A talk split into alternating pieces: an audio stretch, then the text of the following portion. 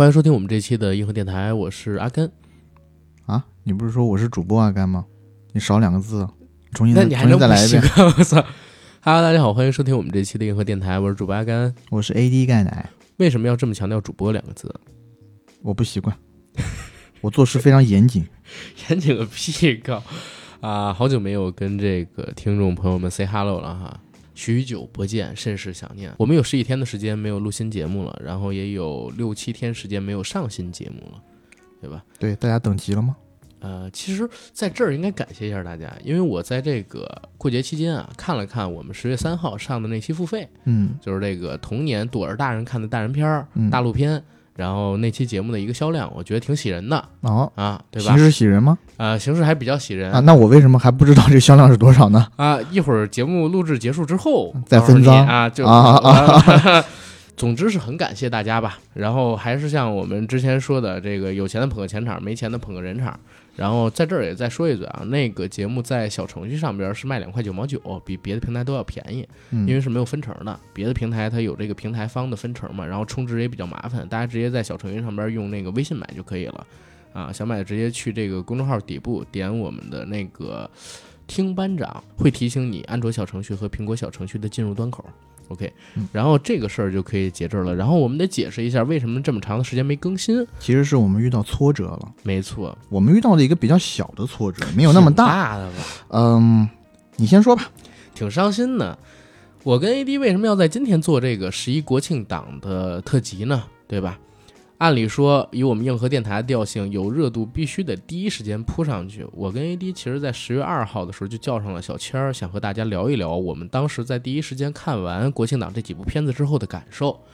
但是呢，出现了几个突发情况。第一个突发情况呢是，十月一号的时候，突然在这个这个呃影视自媒体圈有一个大号炸号了。嗯然后后边呢，小千儿呢又收到了什么什么一些通知，他作为一个 MCN 机构，嗯所以我们当时就心里有点慌。但是十月二号，我们还是正常在 MacLab 上面开了一个语音房直播嗯聊这个事儿。结果我们聊了一个半小时，真的大家都聊得很尽兴啊。关于每部片子，我们分析了好多。结果聊到一个半小时的时候，房间突然被飞了，就是房间突然被封了。嗯然后告诉我们说涉及到一些敏感的东西。当时呢，我们还想我们跟运营人员的关系不错嘛，能把这个录音文件要回来，就又立刻开了第二个房间，聊了半小时，把那期节目的尾收了。但是第二天早晨我去找他们运营人员聊的时候，他们跟我说涉及到一些敏感问题，这个录音文件不能给到我们。然后我们三个人都懵逼了。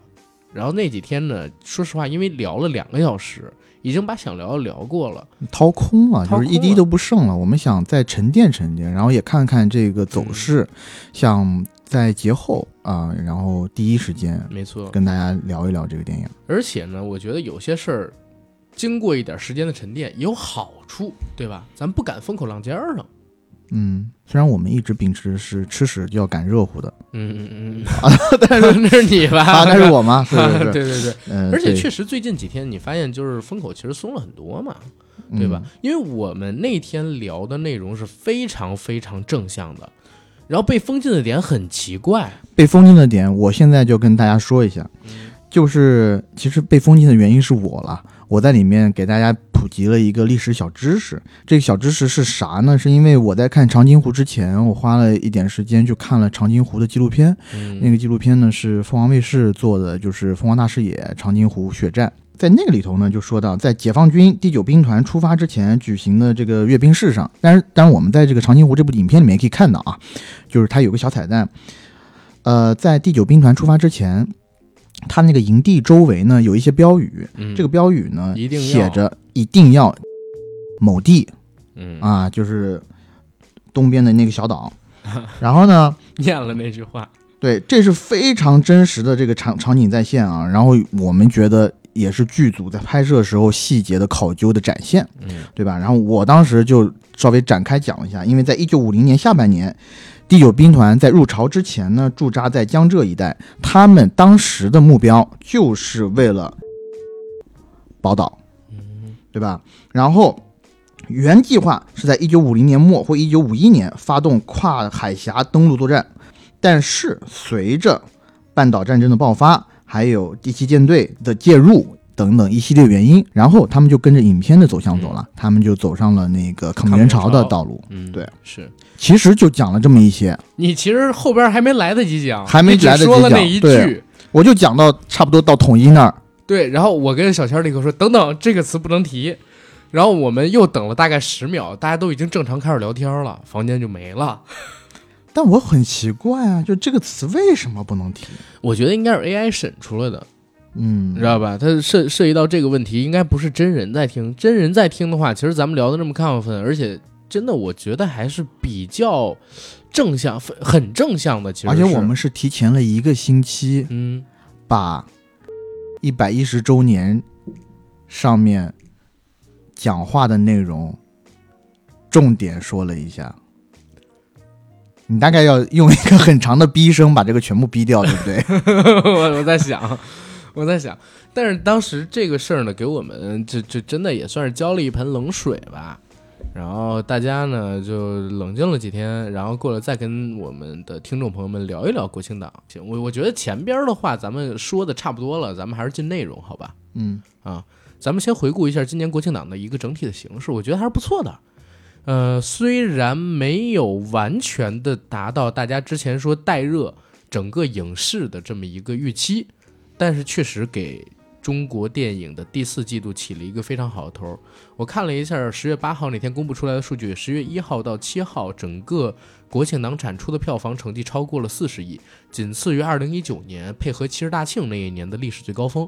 如果说单片的话，《长津湖》首日九月三十号是两个亿，之后一号到六号是连续六日过四亿，而且票房每一天都比前一天要更高。到六号那一天的时候，甚至突破了五亿。这个是特别特别牛逼的一个表现啊！因为大部分的，我们就说它再好的电影，好了，一般来讲呢，长假的第一天、第二天，它有可能有个增长，对但后面呢，一般是逐步降低的。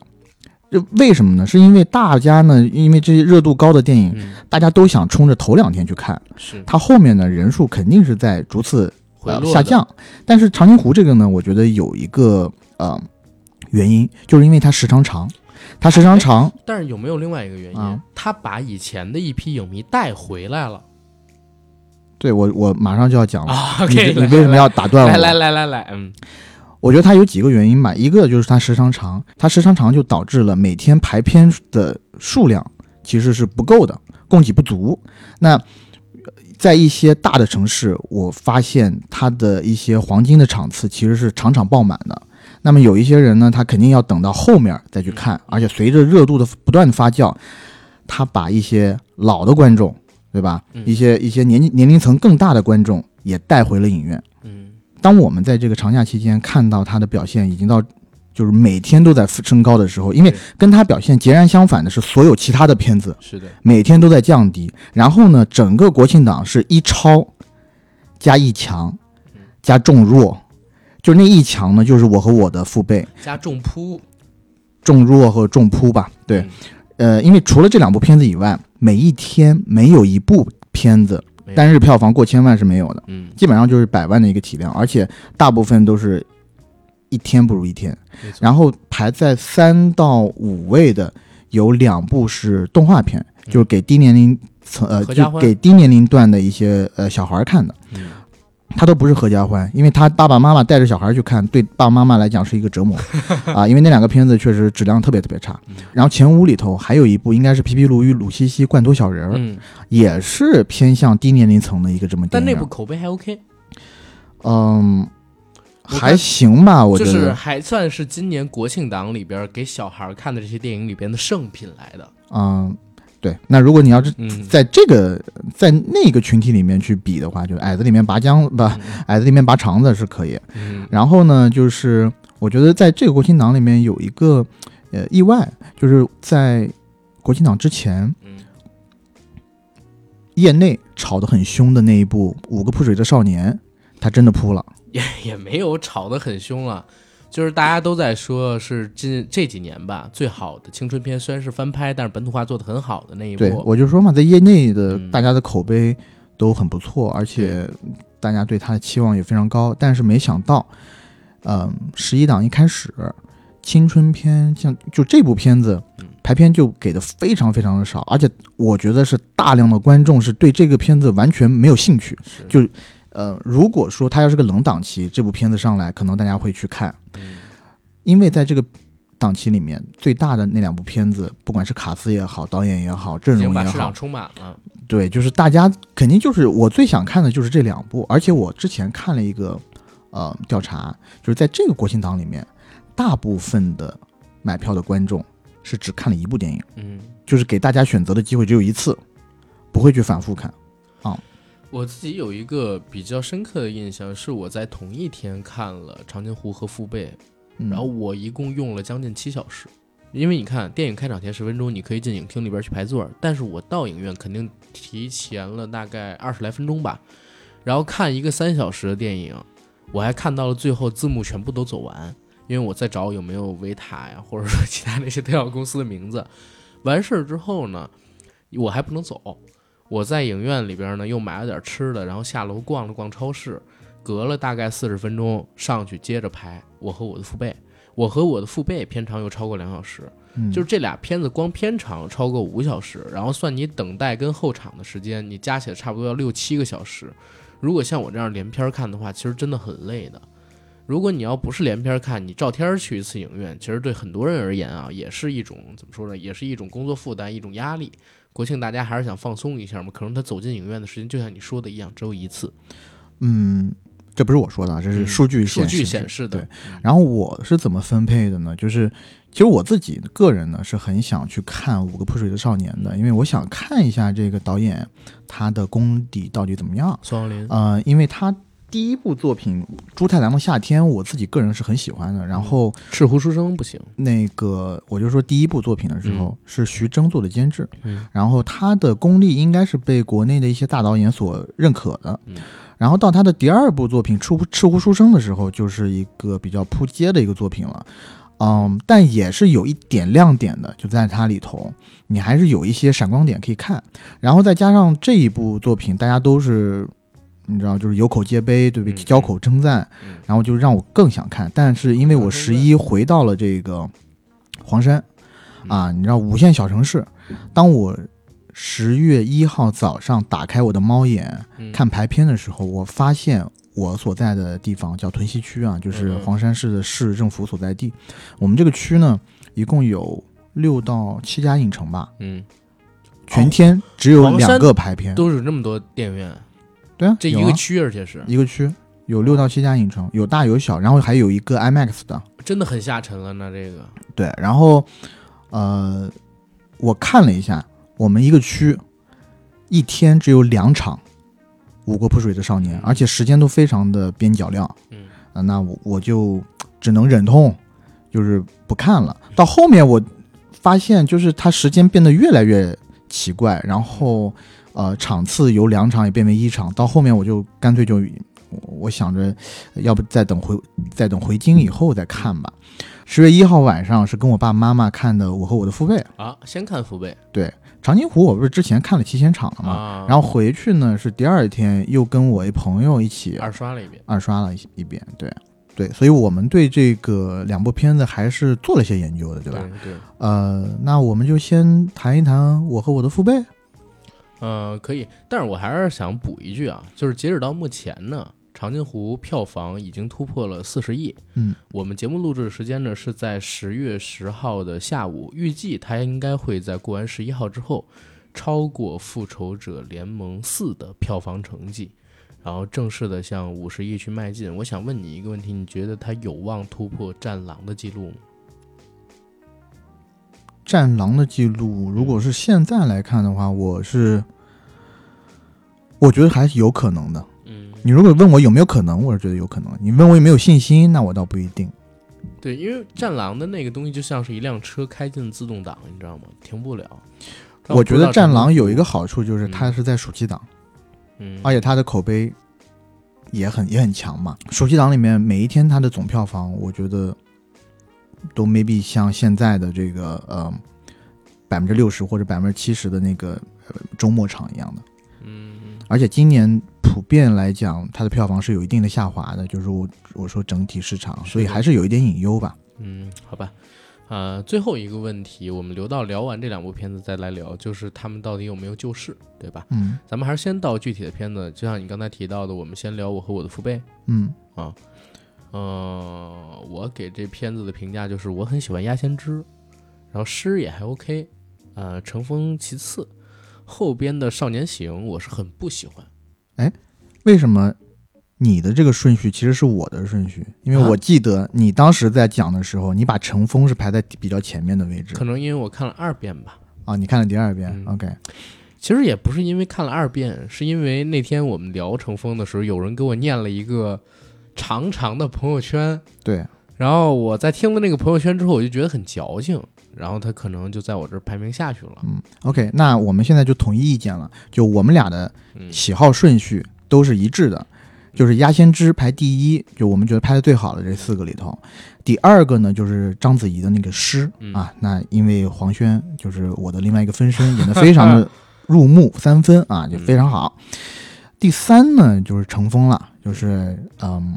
吴京老师在里头还是很血性的，嗯里面拍的也是有模有样，就是拍骑兵连，啊，骑兵骑兵连冲锋的那个场景，我觉得战争场面来讲还是很令人血脉喷张的，嗯，然后拍的也很好。但是我们后头呢，会慢慢给大家拆解一下，我觉得可能大多数观众都会有的一些疑问。最不好、最拉胯，或者我觉得是最不用心的，就是这个《少年行》，也最有心无力的吧。我感觉沈腾老师挺拼的了，我觉得都不太用心，是吗？我觉得不太用心这个东西。我觉得这么短的时间已经浑身解数都用上了，但真的就 不太行，差点意思差点意思。啊那我们是嗯从最好的先讲，还是就先从最好的讲呗，鸭先知。鸭先知的话，就是这部短片，嗯首先是我我不是和我爸妈一起看的嘛，嗯我爸也是最喜欢这个，而且呢，四部短片里头给我感动最多的，竟然也是这一部。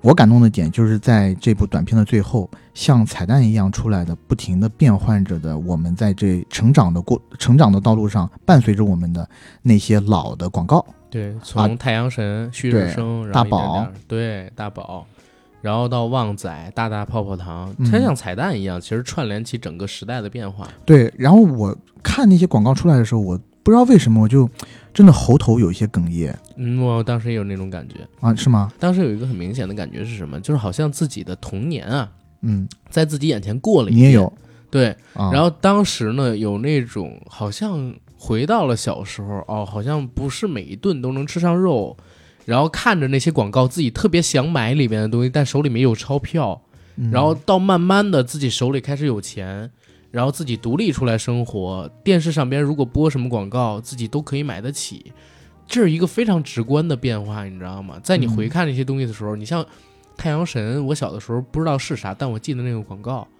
然后旺仔跟大大泡泡糖这里边，大大泡泡糖是我每天都能买，但是旺仔不是我每天都能买的。我每天零花钱如果买旺仔的话，是不能买其他的，所以有很多东西是我小时候想买，但手头钱不够的。嗯然后当它慢慢的进化到现在的广告的时候，其实是有这个中国商业史、中国经济增长，然后带给普通民众的那些感受上的变化的。我当时嗯真的有这种感觉，就突然开始有点哽咽。我是觉得我可能看问题就是嗯，站位比你高一点啊，嗯我是觉得人民生活水平是真的提高了。然后？最开始最开始的出现的那些个呃广告，我会觉得好像就是挺粗制滥造的，然后嗯，呃东西呢感觉 也不是什么特别好的玩意儿，是，呃，但是到后面你会觉得哇，广告广告的这种精致程度，呃呃，非常的，就广告的精致程度越来越越来越精致，然后卖售卖的产品呢，我觉得是跟人们生活越来越细致有关嗯，啊，就越来越细分嘛，越来越多元化，然后也越来越精致。嗯然后看着这个变化的时候，你眼前飞过的就是过去你的成长经历中见过的那些东西。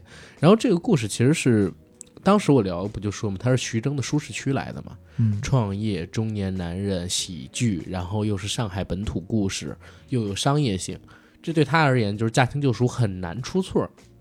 但是我在想，就是他在很难出错儿，但是也很难给出惊喜的这么一个创作环境里边，他还是做到了几个惊喜。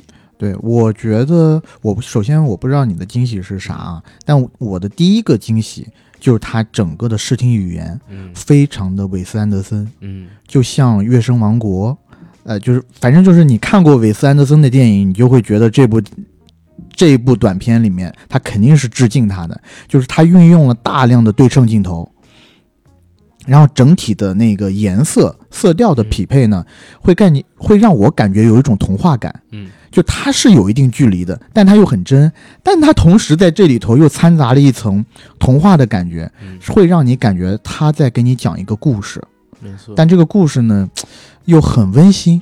我跟你说啊，这个片子其实和去年年底爆的一款喜剧片形成了非常非常鲜明的对比。嗯，就是《鸭先知》这个片子和《温暖的抱抱》，你如果，去对啊，我想吐。哎，《温暖的抱抱》前五分钟到前十分钟。嗯也是用抱抱的口吻说，我叫抱抱，嗯然后我的年纪多大多大，我从小到大我爸妈是怎么样的，给你讲他的成长经历的那个故事，是用一个旁白视角带你讲述嘛，然后里边的人物在做一些啼笑皆非，但他们自己看起来很严肃的事儿。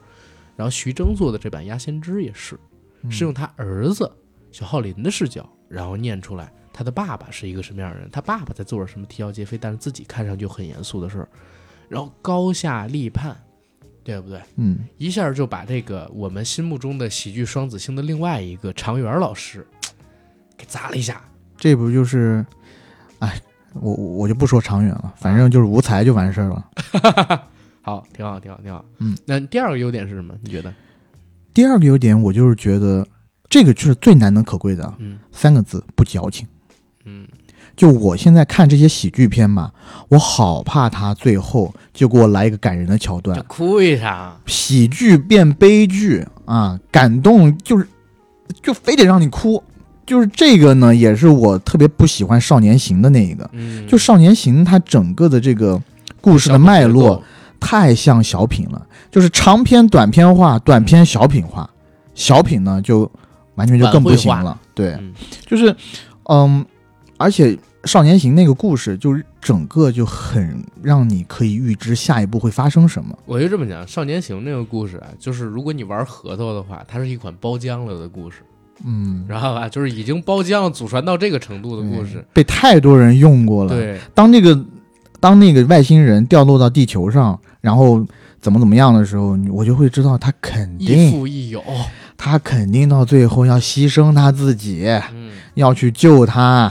然后这个小孩儿，你一看他研究飞机，你就知道，哎呀，肯定是他自己，对，肯定是之后派回来的。哎哎呀，就是就是那个呃，另一种形式的终结者嘛。对光明版的的终结者桥段，嗯，但根本不是故事。对，就就他那些段子，我也觉得不太高级。而且这个也不点题啊，就我和我的父辈，这和父辈有什么关系呢？他自己创造了这个东西，就是说，我们是我们未来，自己满足自己。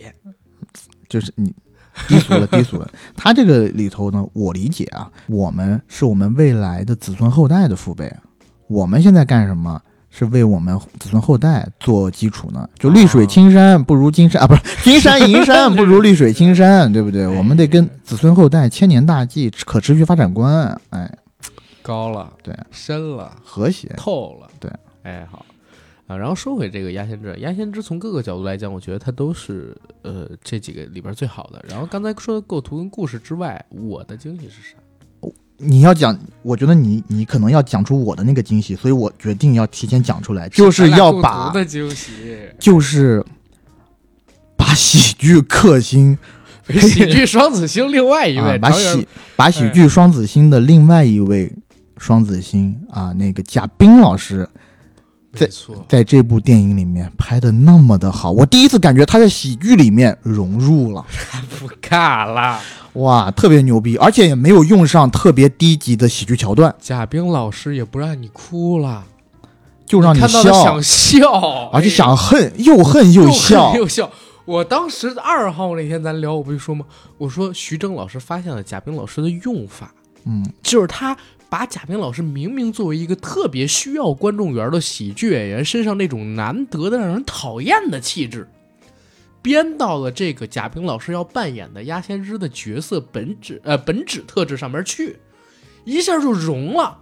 就是这个人的刻薄、奸诈，然后他的那种对同事之间的嫉妒，然后对领导的谄媚奉承，你看到他那副嘴脸之后想抽他，然后看到他吃瘪之后的那种你想笑的优越感，一下就被贾冰老师拿捏的特别好。请容许我用四个字：浑然天成。没错，我就感觉中国终于出来一个能拍贾冰的喜剧的导演。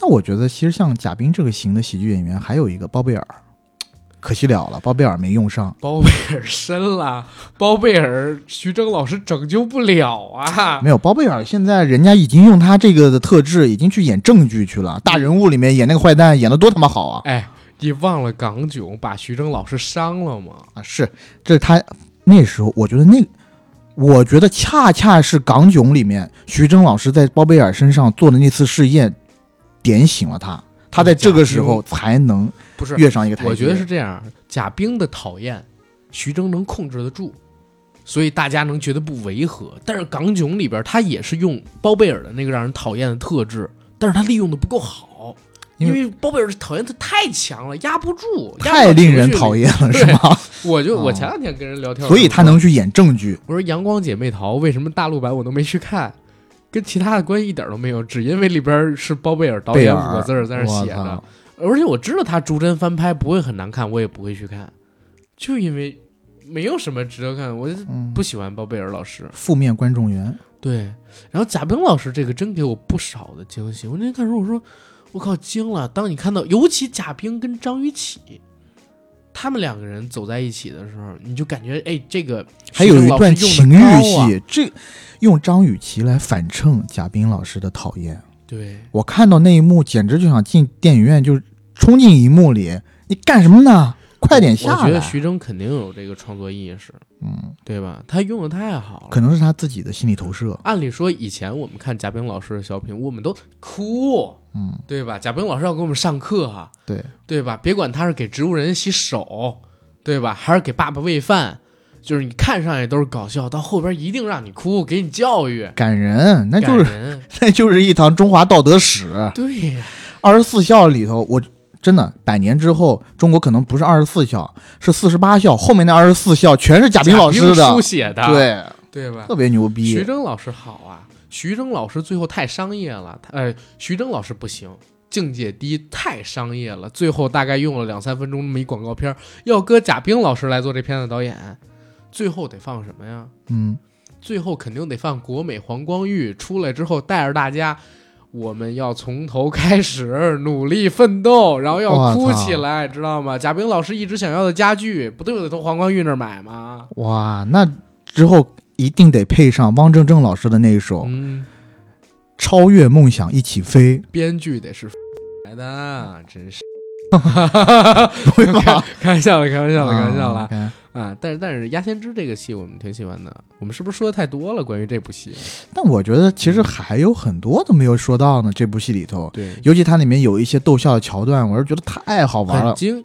中间有一段是他们在这个公交车，公交，车上，嗯然后两个人父子两个唱双簧，让唱双簧，嗯，然后骗别人就是做托嘛。您桌子上的那个，该不会就是传说中的那叫什么酒？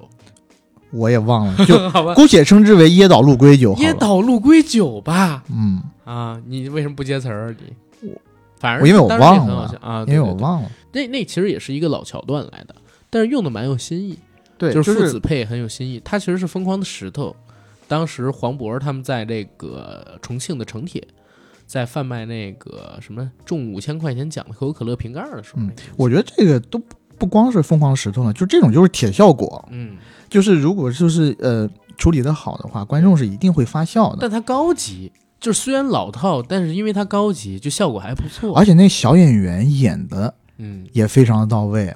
对我觉得这小演员真的是，他演过范闲，然后之前也在我和我的祖国里边有演过嘛。就我觉得他跟贾冰老师是相反的，有观众缘的那种。嗯，这小这小演员现在是签在徐峥老师手里、嗯韩浩，林，对，嗯，所以鸭先知这个故事我们俩肯定是最喜欢的。然后对进进下一个吧，好吧？诗诗，诗其实我跟程峰真的差不多，哪怕程峰有降一降也差不多。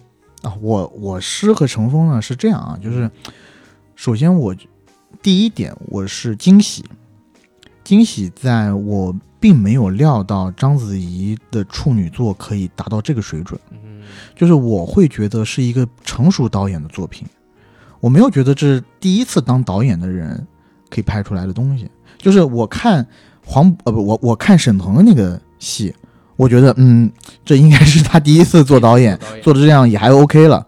但章子怡的这个，我就觉得嗯、非常令我意外。尤其是他第一个长镜头，跟随着一些小孩的视角，把他们所在的当时生活的那个大院的嗯嗯环境，还有小孩儿所处的那个时代，都描写的非常的生动，就跟着小孩儿一起做游戏嘛，是。做着不同的游戏嘛，对吧？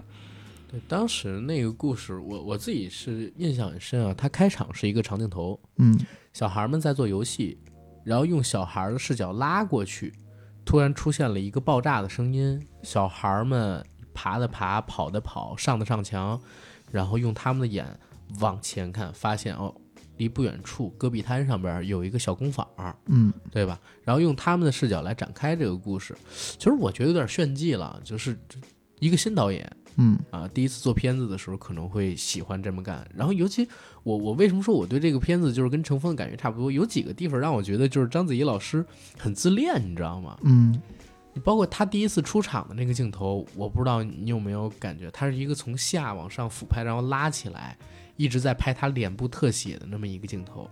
就在这个片子里边，这样的镜头比比皆是。我就感觉子怡老师对自己的这个这个外貌当然很自信啊，也确实很漂亮，但是有一点点就是我在看的时候做作跟自恋出来。但是这可能是我个人比较比较那啥啊，比较玻璃心啊，我可能这么感觉我我我倒不是说没有这个感觉，因为我压根儿都不记得这段儿。啊。对但是这个故事的情感，我觉得转折做的挺好，包括其中还埋了一个梗嘛。我们要给大家剧透那个梗吗？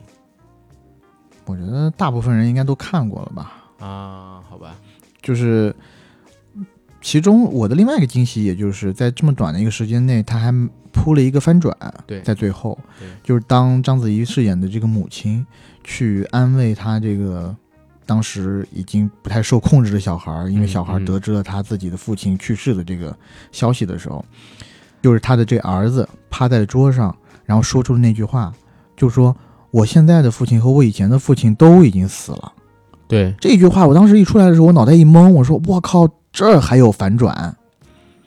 因为他当时已经离这个故事的尾声挺近的了。嗯，嗯，到最后，哎，呃紧接着这个，然后给了一个小的一个闪回，啊原来这个儿子其实也不是章子怡和黄轩所扮演的这对夫妇亲生的小孩儿。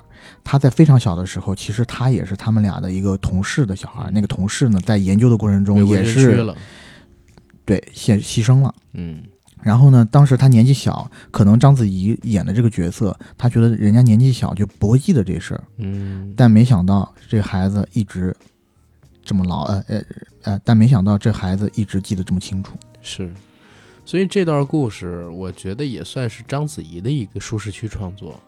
为啥？因为她之前拍了跟这个题材相似的《无问西东》，只不过《无问西东》是反着来讲这个故事，嗯对吧？然后章子怡是正着来讲这个故事。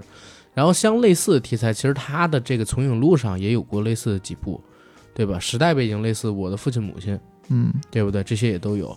而且呢，在前两年的时间里边儿，就是我和我的这个系列当中，还有张译老师和这个任素汐老师，嗯他们俩当时演的那一部分，就是我觉得这个故事是最稳妥的一个。其实，对，而在且这整个四篇里，而且我觉得这个故事呢，也跟当下切合的很紧，因为大家都知道，我们国家呢，今年在航天领域是得到了很多的成就的。突破，对对吧？这个故事把他这个着眼点去放到了以前研究的时候，研究这个火箭推进燃料的这么一群人。嗯嗯。啊，我觉得他们找的这个呃这个点倒是挺好的。啊。他要是不说，可能我们也并不知道，原来研究燃料都会起这么大的一个嗯。呃有有这么多的危险嘛。是，所以这段故事，哎，我我其实个人觉得好是好了，但是没有像《牙先知》那么多可说的，对吧？嗯，咱们可以快进到这个乘风了吗？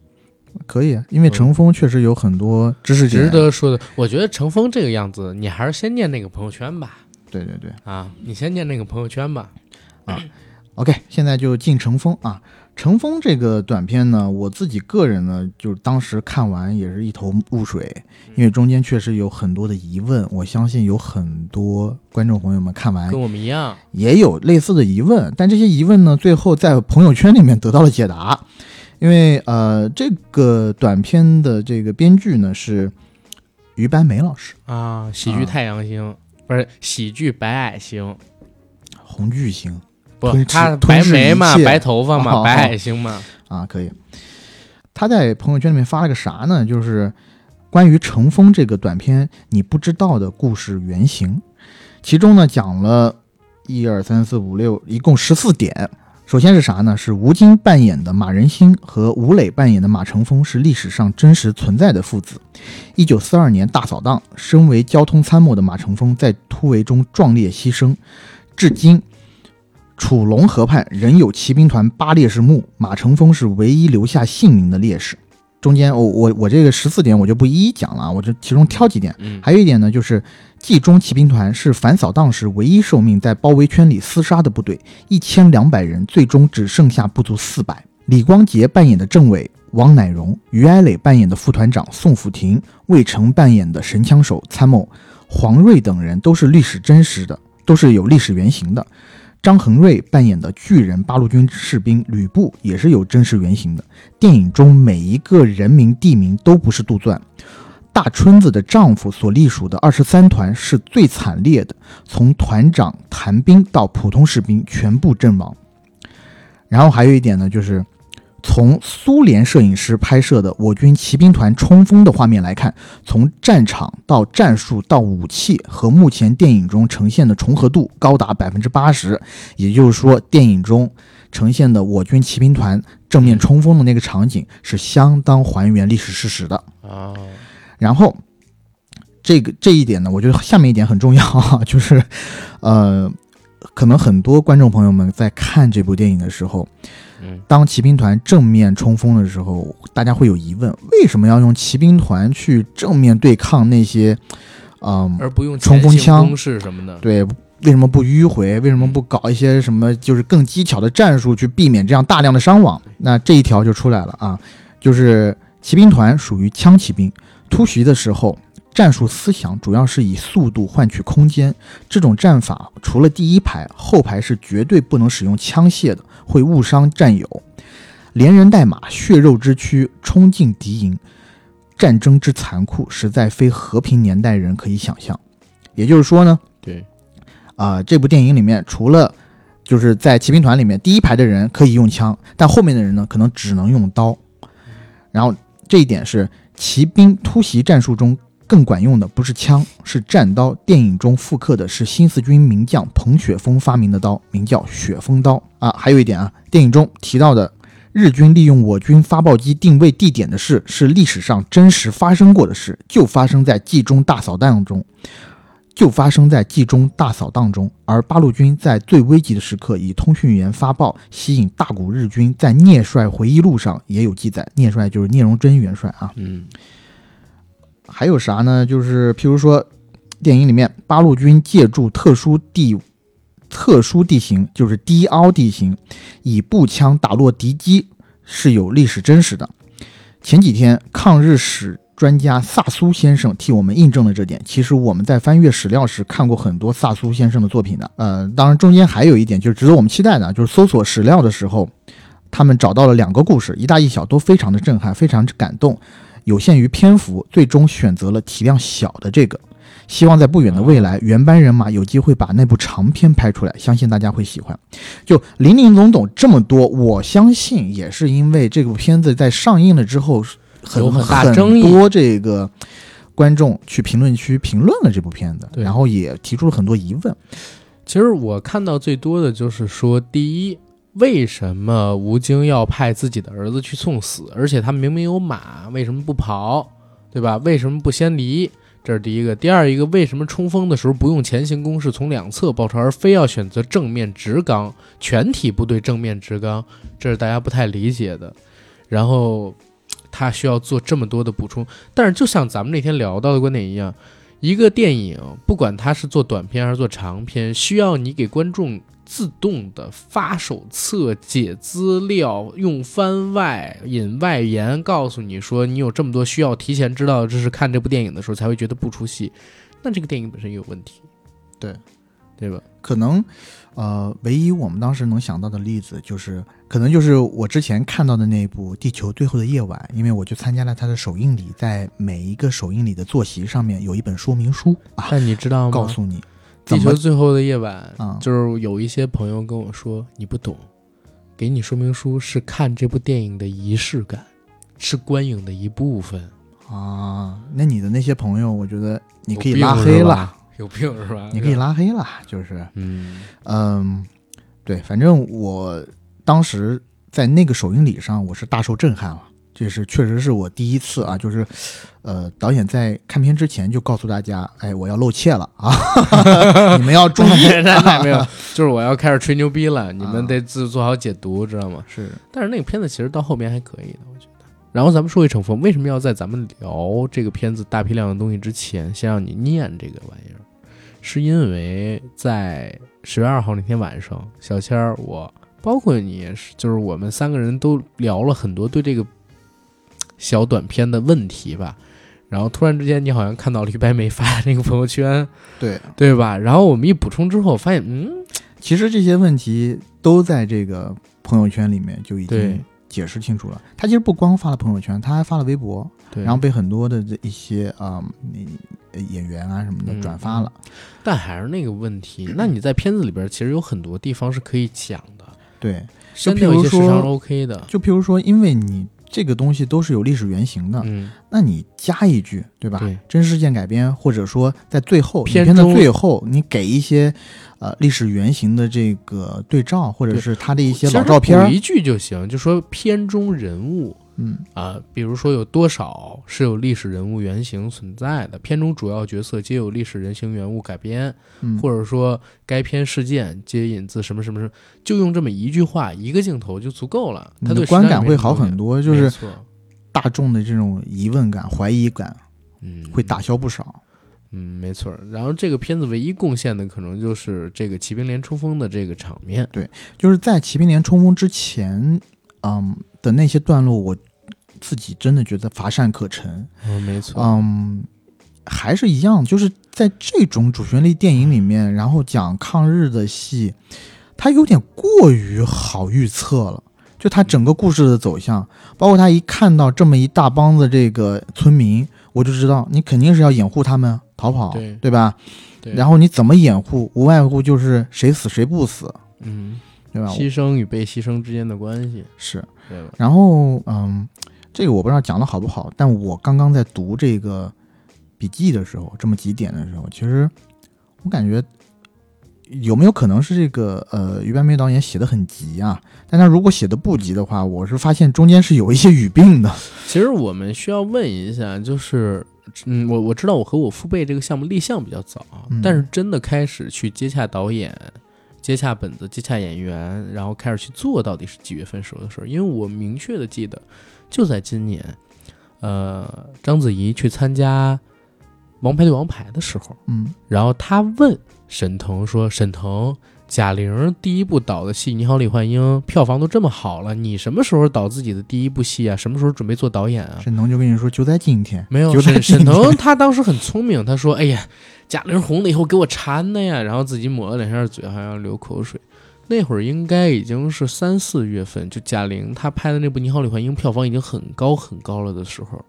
那如果说到了二月底三月初的话，沈腾他还没有接洽到这个项目，那代表其他几个导演应该也还没有接洽这个项目，也就是说又是一个在三四个月的时间里边赶工出来的作品。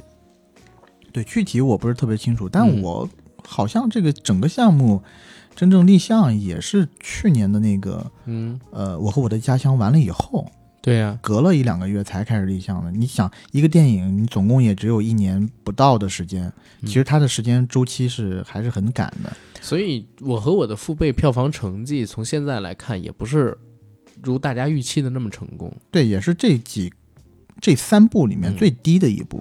对，前两部要不然就是破三十亿，要不然是将近三十亿。这一部的话，能不能破二十亿不好说。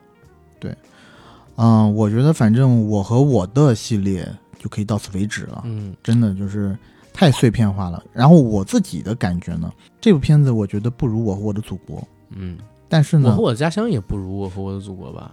对，但是我觉得这部片子呢和我和我的我的家乡啊，可以一较长短，因为我我觉得我和我的家乡也很难看。我和我的家乡里边最拉垮的是那个呃什么天上掉下个外星人，对对对，那是宁浩那部吧？不是，徐峥的？那是陈哦成对对对？算啊是那个唐人街番外啊，但是哪怕是那个天上掉下个外星人，我觉得都比少年行要成熟一些。你是觉得都有点新意吗？还是怎么着？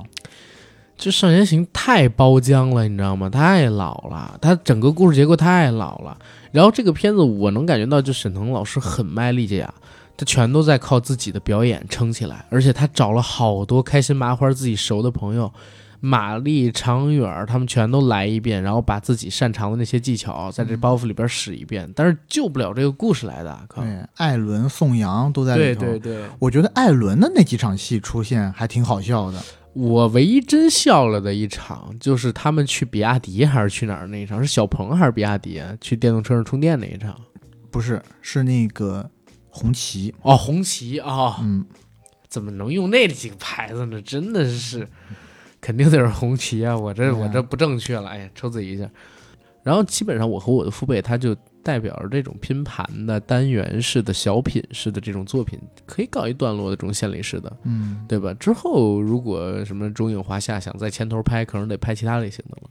真的可以休矣了。而且我现在不光烦这种，嗯、拼盘电影儿，我还更烦那种你动不动就让几个导演一起来拍一个什么东西。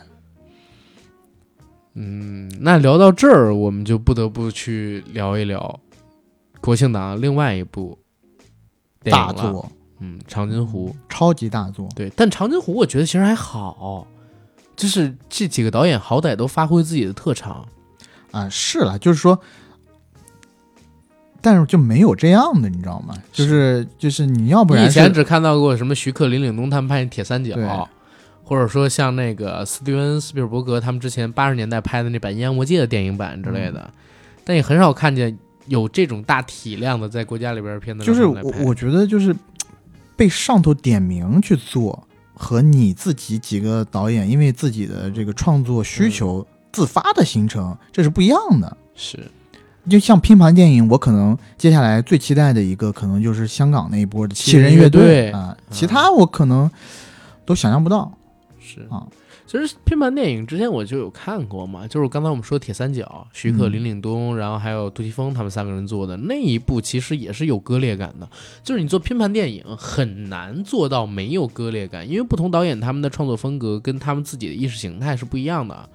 创作的时候，你能带进的东西也不一样，而且包括长津湖，我们了解到的也很多嘛，就是它改编自这个蓝小龙的小那个电视剧剧本《东与师》，嗯然后它是一个电视剧剧本，它要改成电影的话，中间要做大量的删改取舍，然后三个导演，每一个导演都是大牌导演，然后各自有各自的编剧团队，每个导演都各自改了很多稿，嗯，然后他们可能还是同步进行去拍的。当然，那个拍文戏的陈凯歌导演是先拍压阵嘛，对吧？嗯，那也会涉及到一个情况，就是大批量的人物性格、人物小传，他们每个导演可能都做了不同的出来，然后给到演员，然后他们在拍的时候，可能进度啊、结构啊，甚至你不觉得这片子调色都很是问题吗？就是不同导演使用的构图什么的，可能都不太一样。我靠！对，反正这个我们可以后面展开来讲。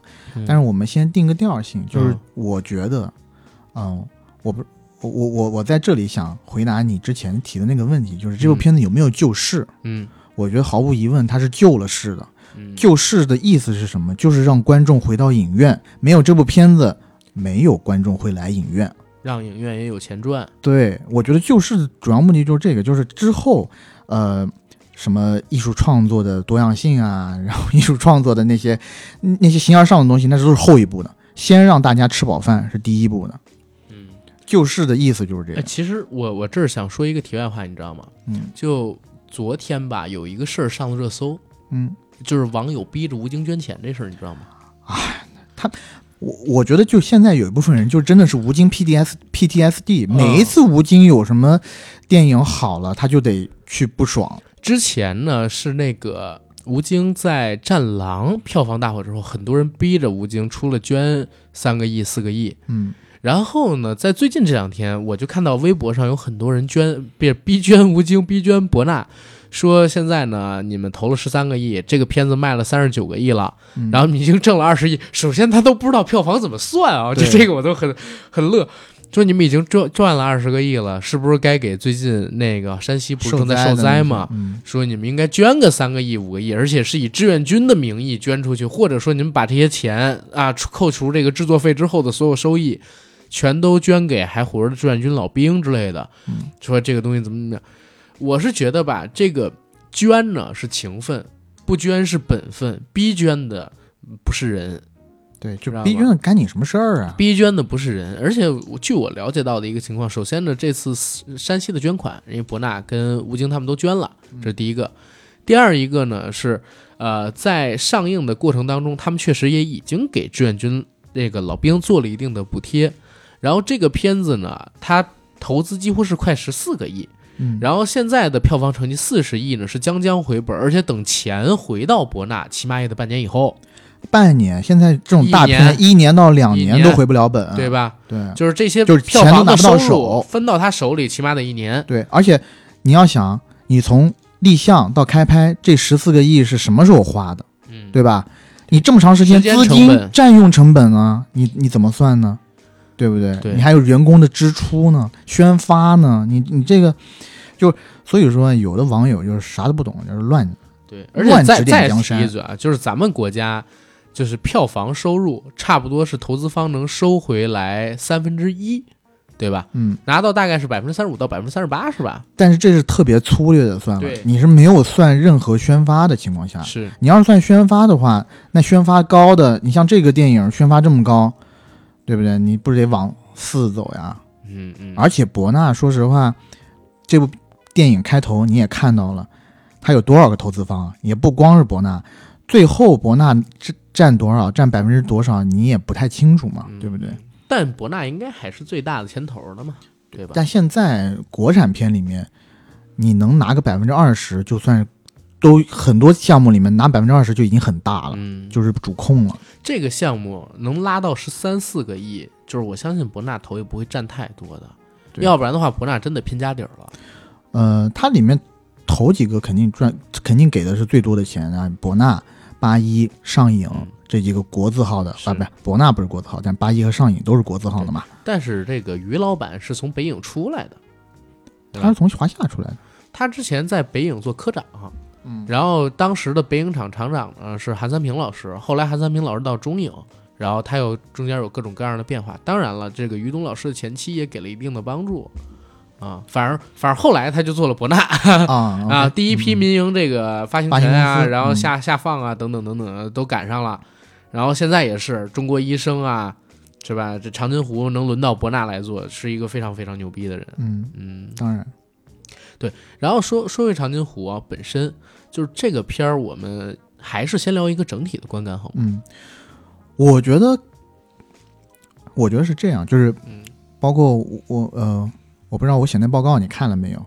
当然你英英文不太行，估计看不了。你写什么报告？你都没给我看好吗？我发到群里面的，啊，我没看，我都没怎么看群里。就是嗯、呃这个电影呢，我觉得它的意义就在于，这是一部你需要去电影院看的电影。嗯就我我甚至觉得有很大程度上，《五个扑水的少年》为什么扑了，嗯就是因为现在的观众，现在进电影院的观众会觉得，这样的电影我为什么要进电影院看？我等个一段时间在网上看不好吗？嗯，可好了呢。那这部电影呢，我当时一看，就是在大体检场的，时候，在 IMAX 的时候，我看两遍都在 IMAX，嗯我感觉是值的。嗯虽然它有这，虽然它有这样或那样的问题，但是你要问我在当下这个环境里面，今年哪一部国产电影最值得在电影院看，或者最应该在电影院看？我觉得就凭他最后那两场战役，一场战役二十多分钟，一场战役三十分钟，打满。对吧？那么大的一个场面，我觉得这部电影就应该去电影院看。它其实涉及到一个问题，就是在疫情来了之后，因为流媒体的冲击嘛，现在的观众愿意走进影院里边去看，无外乎就几个元素：第一是现象级影片，嗯，第二元素我呃第二个影响他们去观影的元素，我觉得其实就是大场面跟视效，嗯，它是有不可替代性的，在短时间之内是有不可替代性的，在大嗯。荧在大银幕上去看这种电影。所以长津湖来了之后，你能发现它的排片一直在逆增长，然后它的票房在假期的几天也在逆增长。对，我觉得，呃，这部电影毫无疑问是体现了中国电影水平的某一些就是顶天儿的，嗯，就已经顶天儿了，做到顶了。呃，从它的工业配置，对吧？然后从它的服化道的一些，嗯嗯、从它的一些服化道上，我们也可以看出来，中间我们就是我们不是通过很多的材料也看到嘛，是就是因为在这个电影里里头，你可以看到有很多美军坦克，那些坦克呢，呃，国内是没有的，对，是制片方要生做出来的。那一辆坦克可能就一两百万，嗯，因为我们国家留的都是苏式坦克嘛，应该不止。对，但但一两百万，我觉得可能只做个壳子吧，因为里面那些东西它不一定都做做全嘛，对对吧？嗯而且何止一两辆？对，这个坦克不还有个梗吗？嗯，两个导演同时拍戏，然后当当然了，还有还有一些就是其他的工作人员拍了另外一些战争戏。嗯，在当时呢，就是出现了一个什么情况？林超贤老师要拍一场戏用坦克，嗯，徐克老师也要用，然后林超贤已经把坦克用走了，然后伯纳他不调节，你知道吧？不调和你。然后我给你批钱，我再给你批几辆坦克，他们这么做，所以后边投资越来越高。我靠，哎嗯，而且他这里头应该还是调动了部队的，呃，调动了，在片尾的时候特地感谢了三支部队，嗯嗯，然后动员了应该是超过一万人拍这个片子。对啊，就像像这么大的动员，呃，就动员了这么大社会和一些呃军队力量的电影，我觉得你怎么着你都值得你这件票钱进去看。是，然后，嗯，除了这部电影，我觉得确实有它自身过硬的地方以外，还有一点，我觉得票房取得这么高，呃，我觉得这个是避不开的啊，就是和民族情绪是契合的。尤其在这部片子临上映之前，嗯刚刚发生了一个事儿，在全民那边都报了，就是孟晚舟回国，事件。没错，然后这几个事你也联系起来，然后又赶上国庆这么一个假期，这个片子天时地利人和，其实它都占了。疫情之后吧，这两年其实我们国家在这种国际的舆论场上面是很不受，就是有点被动。非常被动，然后一直被抹黑，对吧？我我相信很多的这种民众，然后大众看了也太多的这种憋屈的新闻了。嗯那这部电影呢，虽然是讲几十年前的那场战争的，但是啊、我看完我其实跟很多朋友讲的就俩字儿。就是别人问我好不好看，我就说你别说好不好看，但这部电影提气，你去看就完事儿。对，嗯，对，其实这也是很直观的一个感受，就是当你看到有这么一个片子，然后他在描写这么一群最可爱的人的时候，嗯，就是心里边涌现出来那种情感，其实不全是影片本身带给你的，还有你这几年所处的一个大的舆论环境，然后你自己从小到大接受到的教育，它共同唤起你心里边的一种热情，所以这个片子它其实已经很难用一个。单纯的电影的视角去评价它到底好不好看，但是我自己个人认为是好看的啊。但是在这之外，为什么很多人在影院里边，我确实看到不少人哭，你知道吗？嗯就是因为你心里边荡漾的那种某种呃，你心里边某种被荡漾的情感，刺穿了你自己，嗯知道吗？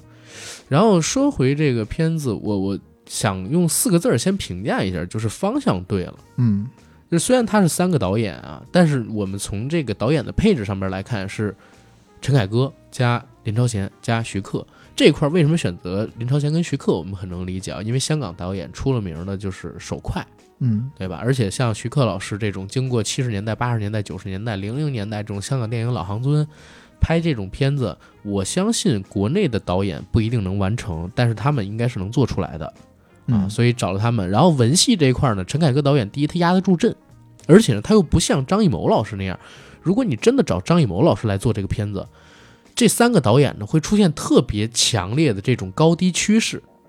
但是陈凯歌老师呢，相当性的他可以压得住阵，又不会跟另外两个导演形成那么大的落差。你对吧我你的意思是，你的意思是他的水准是可以跟我我不是说水准，啊我是说地位。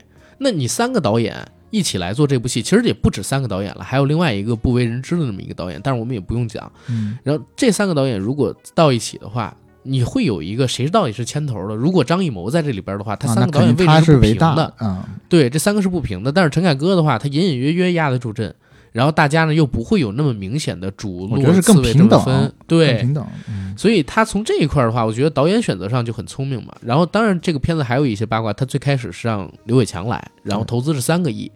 因为疫情的关系呢，不断的加码，然后拖工期，导演呢也因为刘伟强去拍《中国医生》了，嗯，换成了现在我们看到这三位导演，然后剧本中间也改了几十稿，导演、演员，然后等等等等都在等，都在见景。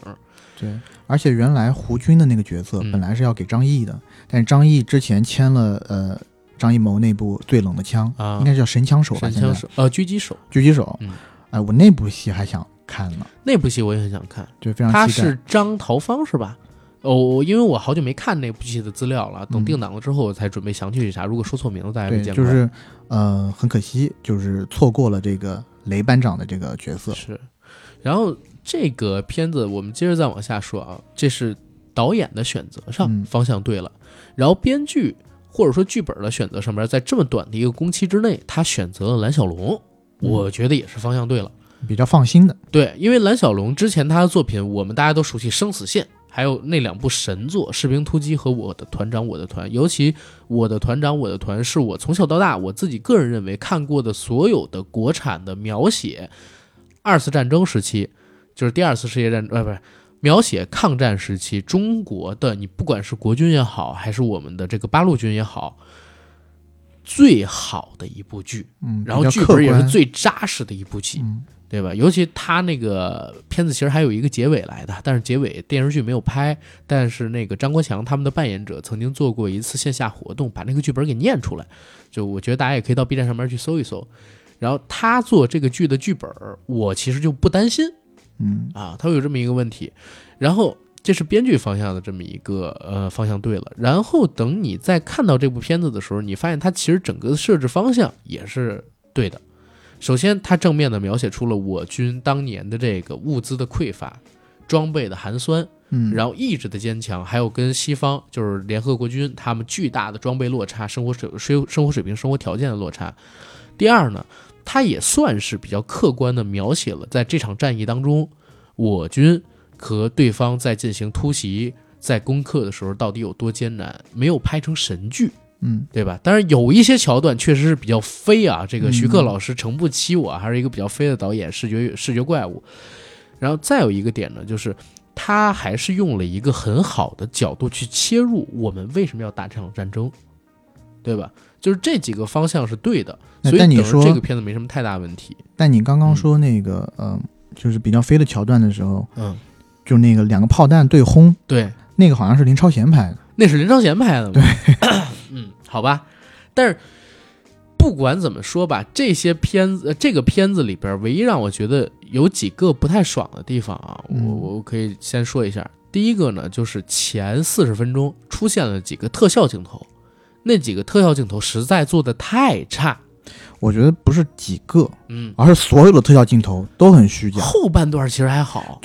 前四十分钟里面所有的特效镜啊头都很虚假，所以我觉得有比较强烈的割裂感。但我有一个呃感觉，就是因为前四十分钟呢，呃，我就不说前四十分钟吧，前二十分钟它有几个大场面的交代，那个场面呢是要全用特效做的，嗯，在那几个场面里头，我就感觉非常的捉襟见肘。但是后面其实它有很多是跟真实景结合的，对，呃，你看就会好很多。而且是夜间戏就好很多。对，但有一个问题是贯穿始终的，就是它火焰特效做的比较虚，因为它火焰，尤其是后面我记得爆破雷随身觉得也不行吗？爆破的话，它有很强的烟花感。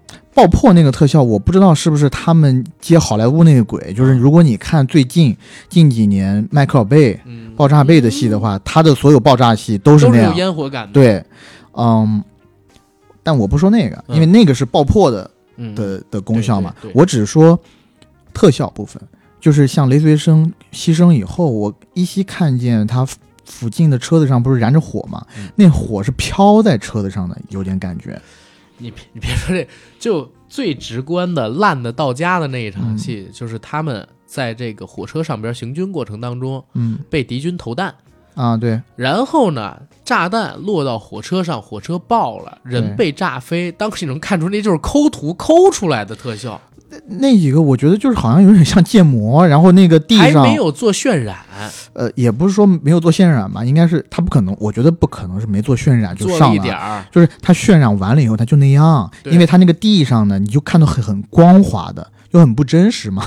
然后呃，有几个就是他一开篇五千里去找他爸妈那个段落，江南水乡的那种场景吧，可能不是江南水乡，因那为他的个其实拍的还 OK 的，我觉得。他的后面的那些景，你不觉得很假吗？其实我在那一段的时候，为什么我我刚才说是几个导演的选择方向，而且这儿得说一嘴啊，这部片子应该是陈凯歌导演，嗯、最近几年嗯发挥的水平比较合理的一次。嗯嗯对吧？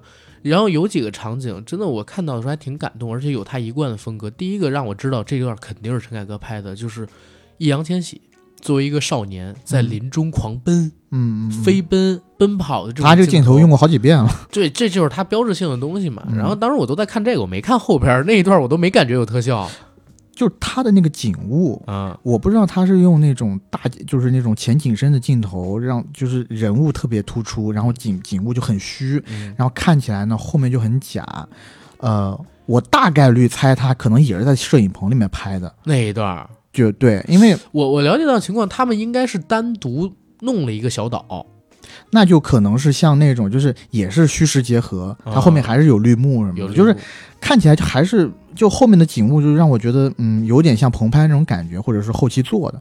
然后到后面呢，就是，呃，让我印象很深的就是万里在列车上，他有一幕，他想要跳车，嗯。门一拉开，哇，看到了万里长城、山海关，哇，第一感觉很明亮，很漂亮，也有一种爱国的情绪，但这个爱国情绪马上被一种觉得这个。这种特效怎么这么假的那种情绪给压下去了。对，这就是刚才我们说到的一个非常重要的点，就是你在看这个片子的时候，在看到某一些桥段跟场景的时候，你会忽略掉它本身电影的问题，嗯然后它有一种更强烈的情感包裹着你。我自己在第一遍看《长津湖》的时候，当这个车厢门一拉开，万里长城一出了，祖国山河壮丽，嗯，我完全感觉不到，就是画面到底哪儿不行。我是觉得可以忍受，但我第二遍不行了。。对我第二遍的时候，我就仔细看这些地方，我就觉得，嗯，他可以再花点钱吧，或者不是，尤其有一个问题是啥？你看，咱们其实，在六七月份的时候就很期待《长津湖》这个片子。嗯然后当时呢，我们在某平台开直播的时候，正好有一个麦下的听众，他就是给长津湖做特效的某个特效公司的人说，然后对那个时候他跟我讲，就是这个片子特效已经做完了，然后送审了。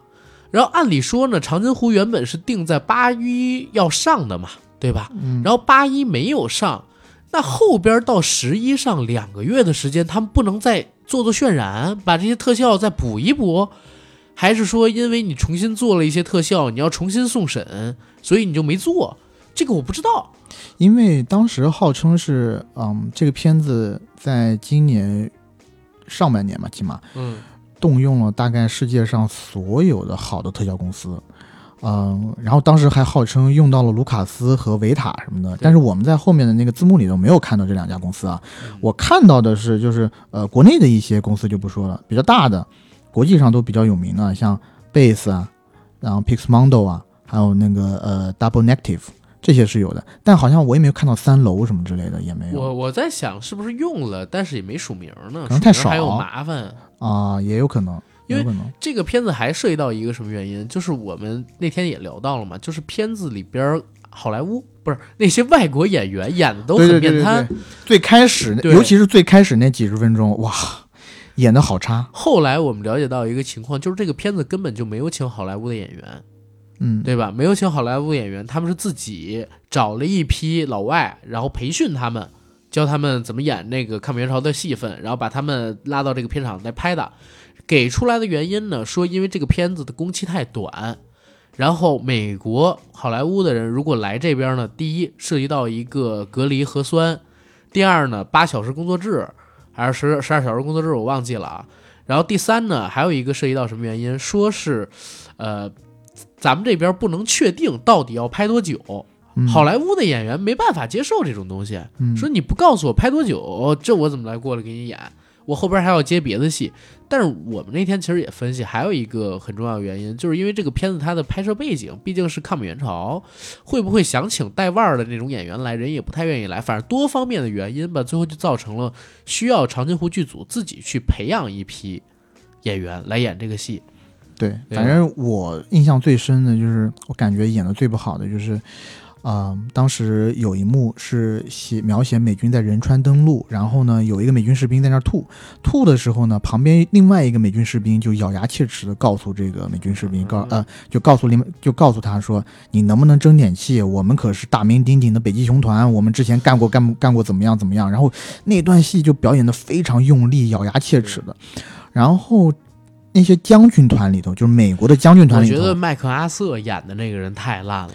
我觉得除了那个老一点的、比较瘦削一点的人，呃，史密斯吗？对史密斯，其他的人我觉得演的都不太行史密斯我觉得演的也不行。啊。史密斯演的也不行吗？我觉得也不行，他有点像是《大明王朝一五六六》里边海瑞，你知道吗？但我觉得他演的还比较的，我觉得一首先他戏份最多，对，所以呢，我觉得可能是不是找了一个就是演出经验最丰富的一个人来演他。嗯他是那个美军的戏眼儿，他是有人物弧光的。对，对，但但其他人，比如说那个道格拉斯麦克阿瑟，他就一直说，嗯，在圣诞节之前完成这场战争，对吧？在感恩节之前让孩子们回家。我的妈呀，就那个脸是不动的，你知道吗？然后戴着一个墨镜，我操，我都想不起来，就是还在哪里看过老外有这种级别的表演，我靠，然后很崩溃。这一块儿也是一点，然后再有一个就是你你会觉得片子里边有问题的点，除了特效啊，还有这个老外这边的表演，你会发现还是有割裂感。嗯就是几个导演的优点呢，确实在这些戏，在他们各自拍摄桥段里边都有，像是这个呃陈凯歌赋予的诗意、浪漫主义、家国情怀，还有能压得住场的那些文艺跟呃文艺气质，还有这个呃人物本身底蕴的一个建设，他那一段都做了。然后呢，在林超贤他那段就是不断的打打打冲打打打冲打打打冲那种刺激的战争场面也做出来了，对吧？那种暴力的使用。然后徐克导演他本身天马行空的想象力等等，你在这部片子里边也能看到他。但是就是这三者在融合的时候，总会觉得你能明显的，你想我都能明显看出了哪一段可能是哪个导演拍的，哪一段可能是哪个导演拍的，你就知道这片子到底有多割裂了。反正我觉得这个可能是三个导演就是多导演一起协作的时候不可避免的一点问题，而且他们还不是前后顺序，他们是同步推。因为他好像没有总导演吧？他如果有个总导演的话，来提纲挈领一下也还你找谁来总这个陈凯歌、林超贤跟徐克呢？嗯，在中国，三平，韩韩三平老师，我觉得也是。嗯，啊副总应该嘎得住哈。嗯嗯，来吧。但是呢，就是呃，这部电影里面，呃，我我觉得给我就是印象深的地方是有好多处的，嗯我们我们就是我我觉得这样穿插着来吧。我们刚刚不是又讲了一些坏的吗？再讲几个好的。讲几个好的。，对对对，嗯呃，我觉得是这样。我们这个呃，我觉得是这样，就是在电影里面呢，有几个呃，有几个场景让我留下很深的印象。嗯呃，首当其冲，就是在这个乱石滩上躲避美军司机的啊，不，躲避美军空军的那个镜头嗯。啊、因为那个镜头就显得我们志愿军战士就是太痛苦了，就是怎么说，不是不能说痛苦吧，就是特别憋屈，嗯。因为我们是完全没有空优的，对空中就是蓝天就是美国人的，我们只能在地上跑。然后那一场战役也告，连同前面的那个火车被炸的戏码吧，嗯。就告诉了观众，志愿军在那个时间段只能在夜间前进，因为白天啊，就是因为美国占尽了空中优势，你你你你大部队是没有办法行进的。然后在那个乱石滩上，我们就是束手就擒，就是等于说是刀板上的鱼肉任人宰割，对吧？那场战役看的是我，我是看的就是有点，嗯，揪心是吗？就就就特别难受，而且有一点点像金刚川，就是他有一幕飞机下来扫射的时候，嗯然后子弹把整个人打爆的那个场场景，嗯，就很像《金刚川》里面，应该是吴京老师被呃，不是吴京老师吧？就张译当时要开炮，嗯然后帮他转那个炮身的几个队员，嗯，当时就这样被炸开了嘛。但是那一段其实我的印象很深是在哪儿呢？就是港片有一个特质啊，港片在拍这个戏其实是有点港片意思的，嗯就是长津湖，毕竟两个港片导演嘛。港片在描写一场大的一个冲突之前，他要让主角积蓄怒火，嗯就是如果你看《怒火中案》的话，也是一样的，就是不断的被挤压你、挤压你，然后推进、推进。这个长津湖其实很有当年那种进阶过火、进阶癫狂的感觉，他不顾情绪的给你去积压，在这个片子里边所有的主要的角色他们的情绪，就是开场的那个被被炸，然后他们死了一批队友，这是一个，然后到这个乱石滩上边又是在挤压你，而且你不能开枪，所有人都憋不住了，包括哪怕最冷静的吴京跟政委。两个人都已经把腰间的这个枪啊给别下来了，然后准备要开枪，说赢不了，但是必须得干，太憋屈了。兄弟们都已经死了，然后但是美国人走了之后，他们其实那枪也没开，冲过去抱着自己战友们的尸体，再看再让你看见五万里那个小伙伴儿嗯也死在那儿，你就知道整个情绪马上就要需要一场巨大的或者说是非常解压的这么一场战斗，把它给突破开来，那是一挺好的战场序幕，嗯。我觉得对。但是在这个嗯，但是在这一幕戏里头呢，我还是有一些不太喜欢的地方，就是他给了那种分屏的那种剪辑，就让我觉得特别的左右上角那个特别的好奇怪。就是两个飞行员，首先呢，整个屏幕是给的是呃我军战士埋伏的，不是我军战俘呃我我军战士在那儿，哎叫埋伏还是潜伏？呃，我们是躲避吧，伪装，对，装成死尸什么的。对就是首先它的大画面呢是给了我军战士，嗯，然后我们是在那儿呃埋伏、伪装，伪装对吧？呃，画面的左右上角分别给了一个小正方形，嗯是给了两架飞机的飞行员的正面镜头，然后他们两个在通话。但我就觉得这个构图就很奇怪。然后在这个里头呢，中间还有一幕，就是他们当每一个人想要上去冲锋，想要就是拼死一战的时候，嗯它是整个是黑屏的，然后一个个小方块给了每一个战士的特写，脸部特写。嗯，嗯但我就觉得真的有必要用这种的这种构图方式去做吗？你就是你用镜头的快速剪切不行吗？他当时要做一个场景嘛，前面是，嗯所以要在那左右上角。因为我我一直在想一个事儿啊，就是香港导演拍这种题材，因为他自己本身是没经历过的，他也嗯很难带入这种家国情绪，嗯所以他们在处理一些镜头跟场面的时候，可能不知道大陆观众看完以后会有什么样的反应。他没有大陆观众看这种东西的情绪，他就不知道该怎么塑造这样的情感，有哪些镜头是得规避的。我在想会不会有这个问题，因为也是在前两天，前两天有朋友我们一起聊起了长津湖这个事儿的时候，我就在想，我说徐克导演跟林超贤导演，因为我我看了他们的花絮跟他们的一些采访嘛，他们俩人都是自己接到这个项目之后去查有关于这个项目东西，然后找剧本团的人开会，然后做这个东西。但是他们不是像咱们一样，哪怕我一个二十多岁的，你一个刚满三十岁的，咱们从小到大，人民子弟兵五个字儿是刻在心里的。嗯对吧？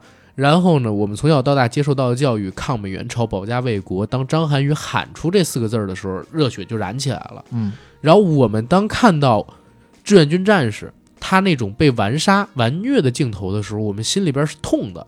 然后当要表现他们英勇的时候，我们期待的是一种可能更宏观的，然后更能凸显出他们牺牲壮烈的那种镜头的展示。但是香港导演他没有这种意识，或者说他觉得应该用一个很普通那样的一个镜头，他们平常表现枪战片里边人物死那样的一个镜头就可以。但他们因为是原原因是他们缺少我们从小到大这种东西。嗯我也在想，就是如果我们看其他国家的人，其他国家战争片，如果长津湖是其他国家战争片啊，然后他们用这么一镜头，我们是不是不会有这么大的反应？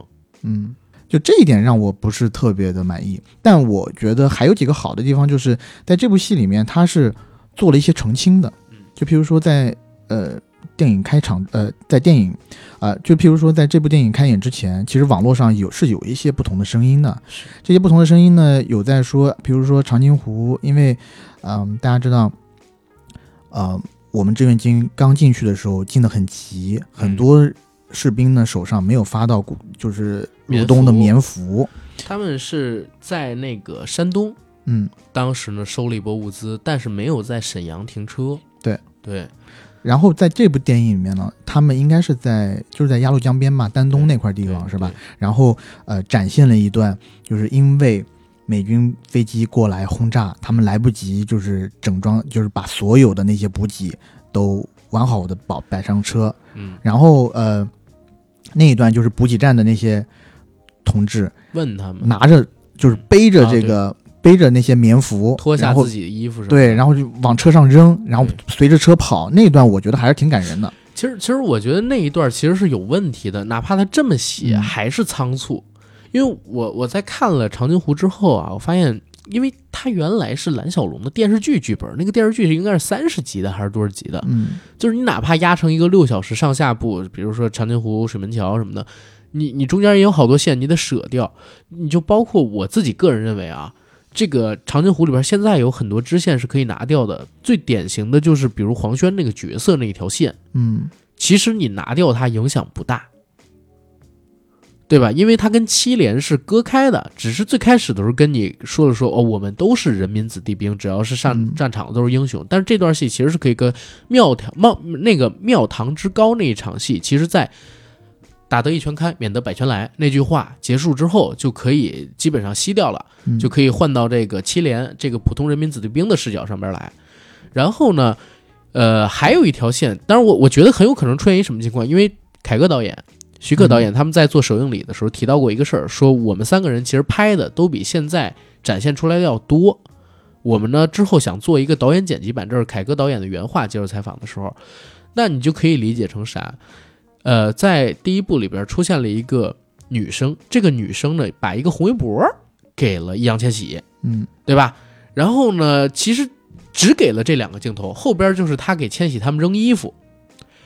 等到再后来，千玺那个小伙伴儿不知道从哪儿就窜出来了啊，然后过来把这个就是呃，这不是说突然窜出来，但是线也埋的不够开，然后把这个红围脖给他露了一下，说好像说我把这个给你拿出，好像这红围脖对千玺很重要，所以我在想，千玺是不是跟这个女孩角色应该有一点情感联动的？但是呢，被删掉了。但是为什么又不全把这个女孩给删掉？我也不明白，对吧？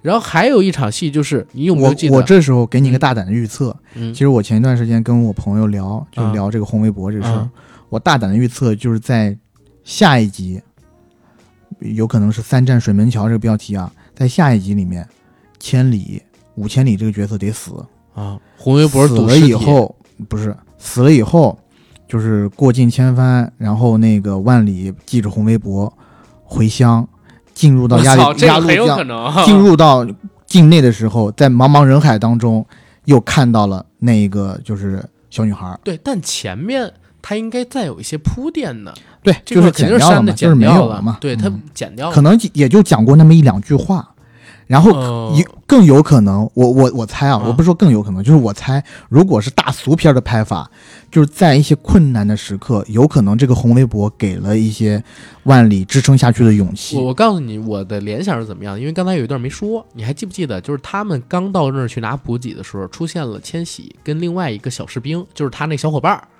他们俩呢突然发现有死尸，嗯有断壁残垣，嗯，对吧？就是战争恐怖，所以我就在想，他原本因为是一个电视剧剧本嘛，肯定会写的比较丰满啊。就是原本会不会他们两个呃是受这个，或者说淘气也好，或者是受上边这个指派也好，呃，去探一探这个车站附近，嗯，然后发现了这些东西之后，而且呢，美军可能还会有一些突袭，他们救了这个女孩儿，然后这个女孩儿也是接应他们的，后边给了这个红围脖，就是这几段戏全没了，只剩下一个哦，发现战火已经烧到鸭绿江边了。然后呢，跟这个女孩儿可能给了一围脖，后边就这段戏全部删掉，只留下只言片找的镜头，让你自己去脑补。嗯对吧？所以他这个删减也是蛮厉害的。其实我我还是觉得剧本毕竟是电视剧剧本嘛，然后他做成这么一个电影之后，哪怕你再改，时间毕竟真的有限，还是会有一些许的问题，嗯对吧？我但我们都是上帝视角，我们看到是成品，当然提这问题很好说，但是我相信他们作为这个执行人，在拍的时候，包括在后来剪的时候，是很难很难发现这种问题。嗯，对。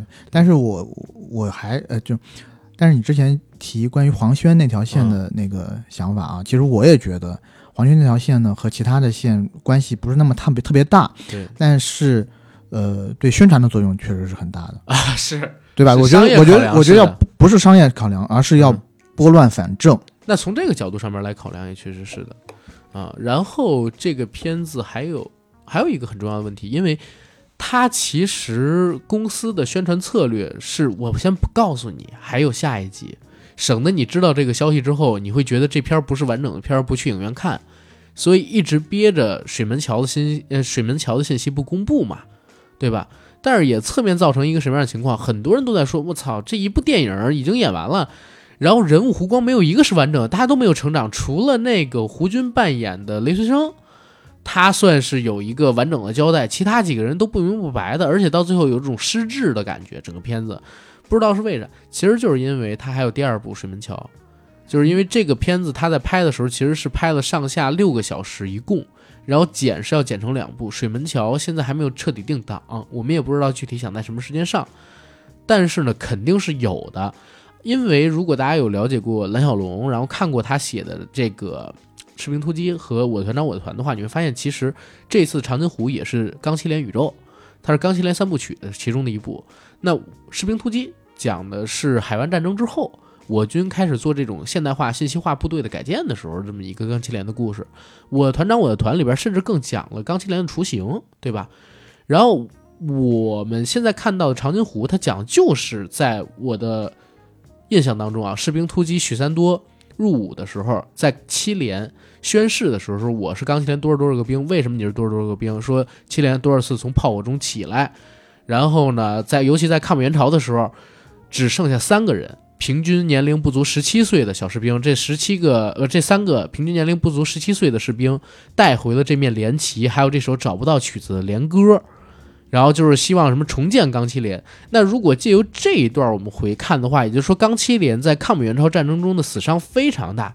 我们现在看到的朱亚文也好，胡军吴胡军已经没了，吴京他们全部都要死掉，可能千里会活下来，他是那三名。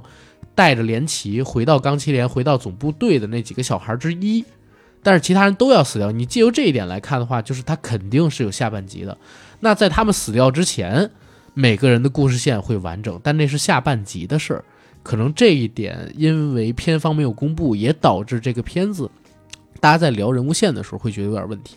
对，嗯、然后关于下集有没有，这其实是，嗯、围绕着这个片子，我觉得是一个特别特别有意思的一个问问题，因为，呃，在电影上映之前很早的时候就传出它是有上下集的，然后呢，后面又有说是只让它要把两部变为一部，然后一直在电影上映之前，包括业内的很多人都在猜它是不是又变，只是变成一部了。是，啊、我觉得可能也不光是宣传问题吧，因为如果只如果做宣传的话，他早早的跟你说有两部，我觉得也没有什么大的问题。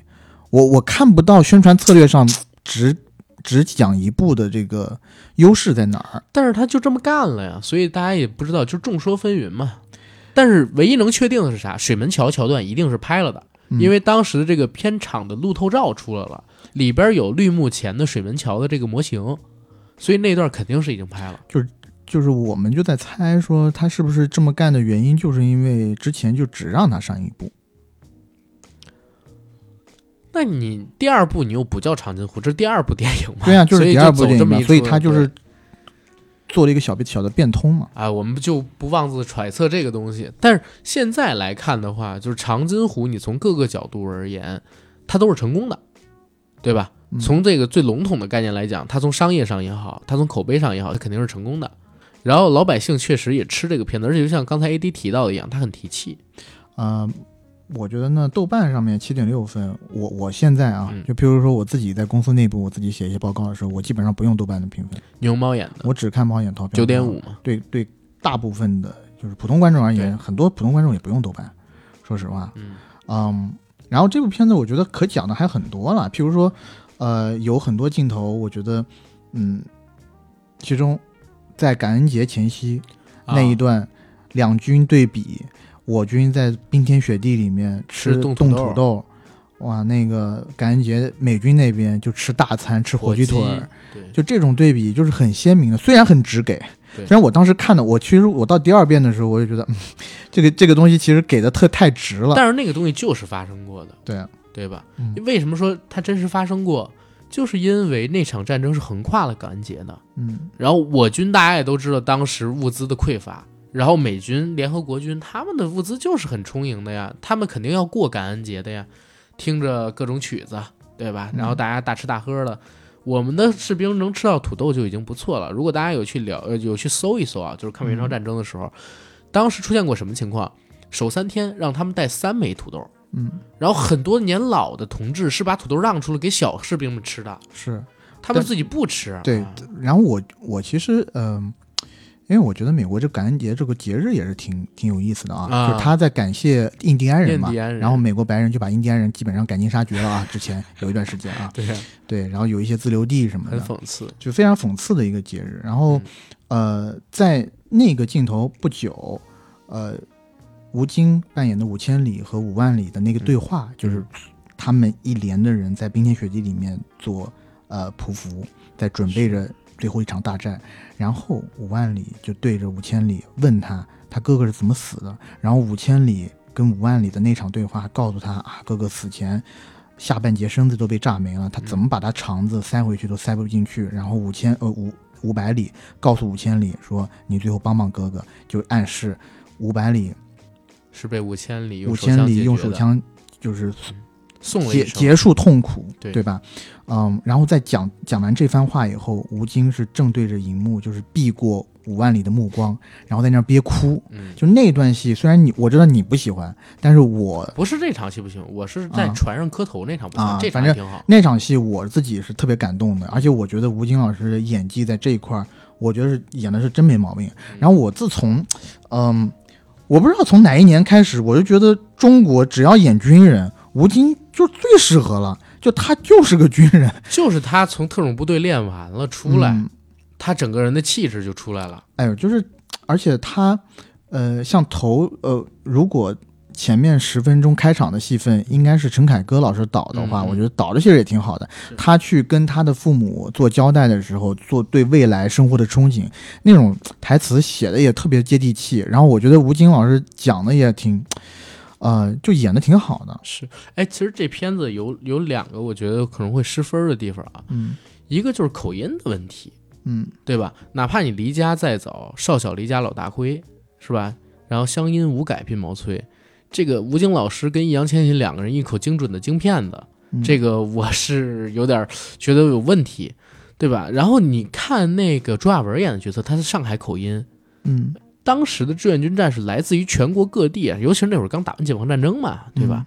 就全国各地的人都有，应该是各种口音在里边，那样会显得更亲切一点。其实我自己可能认为啊，比如说让王宝强过来演一角色，一下就高了，就拔起来，对吧？然后嗯找个什么那个雷佳音什么的过来演个角色，但是胡军这个角色确实是非常非常好。对，我觉得选角方面，呃，几个人我都很喜欢，就是几大硬汉，对，集就是聚集了。宋时轮，对吧？嗯就是演宋时轮的那个叫啥？哎，这么有名的名字，呃，张涵予，张涵予老师演的宋时轮将军，哇，他那一个战前动员，对吧？对，把我们分到的田地，美国人要抢回去，我们答应吗？不答应，我们要怎么办？打回去！哇，我你你那说一段特别棒但是千玺啊，吧？就是那个韩语老师就我操非常 man，喊我好对，就是他那一段，我我我我我其实会，呃，有意无意的会把他跟他李跟李雪健老师在那个《横空出世》里头，他喊话的段落做比较，而且他是骨子地呀、就就确实就他那种沙哑的声音，对，讲出来以后，我觉得特别的，呃，特别真实。而且韩语，语老师之前是配音演员出身，嗯，对吧？他做这种戏，我觉得是非常好的张涵予给好像给擎天柱配过音，你知道吗？啊，这我不知道。对，嗯、但是但是他本人也是那么一个情景的那么一个爷们儿了，那么一个汉啊子嘛，，然后呃，李晨嗯对？吧？大黑牛，李晨其实挺适合演军人的，虽然大家这几年就是通过他的形象知道的可能都是什么就是不要紧的，然后心胸石头 之类乱七八糟的东西。但是李晨他在我的印象当中，他是士兵突击的，对吧？嗯，他是北京青年，对吧？然后我我对我对他的印象其实挺好的。这一次来演，包括八佰里边也有李晨嘛，对。对吧？就是他其实还是挺好。然后张涵予演的那个角色啊，不不，sorry，然后那个段奕宏演的那个角色，打不死的战神，打不死的英雄，我！但段奕宏演的那个角色绝对是兵王来的，嗯，超级牛逼！你看他就是自己单挑几个美军，是单挑完了之后，他第一时间他干的是什么事儿？吃了点东西，吃东西补体力，然后接下来还要干，而且面不改色，手上血都不擦，对。绝对是兵王来的。但我最感动的就是他和其实雷随生死的那场戏，我嗯并没有那么的感动，因为我之前就预料到了，就这个角色肯定得死，肯定得死。而且他死的给的时间呢，呃稍微有点长，这个我之后会讲，就是我就是可能跟我的审美有一些区别，嗯。就我现在，呃呃，这个我之后再讲吧。但是段奕宏给给易烊千玺演的五万里讲的那番话是真的打动到我了，因为五万里跟段奕宏说：“我知道你你是打不死的英雄。”然后段奕宏就跟他说了：“只有不死打不死的才是英雄吗？那那些死了的人怎么办？那那些走了六天六夜没休息的人怎么办？”然后最后告诉他：“只要上了战场的，就全都是英雄。”对就这一句话，我觉得是讲的是很好的。对，他其实是反个人英雄的嘛，嗯反个人英雄主义的那些东西嘛，对对吧？他其实跟美国的战争片是完全反着来的。包括之前我们说方向对了的时候，还有一点就是他为告诉你为什么打这场战，他没有就一味的告诉你说战争是残酷的，嗯战争是要避免的，战争是要反思的，等等等等。他告诉你的是什么？一代人有一代人的事儿。我们今天受到了欺负，然后我们习武之人遇到不公义的事要站出来，嗯，对吧？跟叶问老师当时说的那一样，要站出来，因为有了我们这一代人的牺牲，我们在之后的那一代人，然后才不用去打仗，不用面对这些流血，不用面对这些炮火的洗礼。就是他是用这个角度去去解释这场战争。如果我们回过头去看整个朝鲜战争的话，当时其实在国内的声音也很多，到底打还是不打？嗯，但是后来证明就应该要打这场，你不打这场日内瓦会议，中国凭什么？对吧？就是我们是要向全世界证明，为什么说抗美援朝是立国之战，就是因为我们需要向全世界证明，就是之前抗日战争，从鸦片战争到抗日战争吧，这些年里边中国已经一去不复返了，对吧？我们的教员是不承认很多国民党时期，包括在那之前的一些东西的，嗯，我们凭什么不承认啊？就是因为抗美援朝，然后我们和联合国军，我们和美国干了一场，证明我们有全世界最牛逼的陆军。如果我们装备是跟联合国军同一水平线的，可以明确的跟大家说，就是朝鲜战争，我们能把整个联合国军撵出屎来。嗯对吧？这这是当时的一个真实的这么一个东西。通过国际大环境，我们现在作为一个历史的见证者，我们回过头去啊，我们不是历史见证者，我们是一个历史受益者。然后我们回过头去看那段历史的话，你会发现哦，就是抗美援朝这场战役本身它有巨大的不可替代性，还有对中国发展的一个、一个功用吧。对，嗯嗯，但你之前讲的那几呃，之前讲那句话就是我们，呃，如果这场仗我们不打，嗯，那就是我们下一代要打对，对吧？我们是为了子孙后代。但是呢，就在这场片子，就在这部片子里面，有好几处借由片中的角色讲出来一些 让我觉得是了，就这个是话是得讲，但是由谁讲，是不是他们来讲，我这是有待商榷的。因为讲那个讲的这几句话，我就觉得太太刻意、太说教、太跳戏了。然后包括我之前讲，这跟我的审美稍微有一点点区别，就是我自己看现在的战争片。嗯呃的一个趋势是，它要体现战场的残酷的一个方法，就是要体现生命的无常。无常就是他可能前一秒钟就是特别特别重要可，maybe 是第二角色对吧？第二男主的角色，他下一秒马上就被人打死，就不要有一丝的挣扎。是，你所有的痛哭，所有的难过是可以体现在幸存的那部分人身上，但在这部片子里面呢，我感觉好像有那么一两个镜头嘛，就是长滩上那场就是美军拿嗯我方士兵的生命对那个是，当玩物的那样对是有的。那个是有的，但是我我在想一个问题，因为七连他是、他做穿插连嘛，然后嗯穿插连他一共在片头的时候告诉你只有一百多人，嗯，如果你再体现这种生命的无序跟无常啊，战场的残酷，这个人不够，嗯你知道吗？他人不够，所以最后可能会有这么一个问题，你就有点像那个，我我说一嘴，就是八百，八百有一个地方，我就觉得一直以来有疑问。整个八百在片子里边，你能看到就是不断的有人死，不断的有人死，不断的有人死。等到了结尾，大家在底下一排，就是准备过桥，一排又一排，一排又一排，一排又一排，你就感觉这不对，人数好像对不上啊，前边这已经牺牲的人跟这个后边过桥的人对不上啊，好像一共才四百多人嘛，嗯，但是他们声称八百壮士嘛，对吧？他他就会有这个问题。长津湖的话，我觉得因为它主视角放在钢七连上边，然后又在钢七连里边挑选了几个角色，而且这几个角色呢，还每个人给他们承担了故事线，跟他们其实，在每个人战场上边都有自己的功能性的啊。他们的打斗部分基本上占十分钟、二十分钟，留给那些能牺牲、能展现这场战争残酷的那些人的镜头，其实就不多了。嗯，你这么说，我我我其实看的时候，我也可以给他们找出理由出来，嗯但就 anyway，就到最后，譬如说雷随雷随生死的那场戏的时候，我就觉得是还是稍显有些拖沓。我倒不是说他拍的不好，我只是说，如果我是导演的话，我可能不会这么处理。嗯然后我的这个，呃，我不知道有没有跟你讲过，其实嗯我在最近看过让我很惊艳的一个，呃，对于战场的处理是一个游戏来的，《战地一》。我前段就是去年的时候，《战地一 》打折，我买了那款游戏。然后呢，《战地一》整个游戏我都没有通关啊，就是它的单人战役部分，我只打了一点点。但是它的一开头就震惊到我了，就是一战的战场，一开始就是你一进游戏，他也没让你选择什么东西，你反正就是个士兵，就是在开战了。你是前面就给你很少的字，你叫什么什么名字，你是某某团的一个什么长枪兵什么的兵，然后你就拿着拿着枪往前冲，冲了没两步你就死了。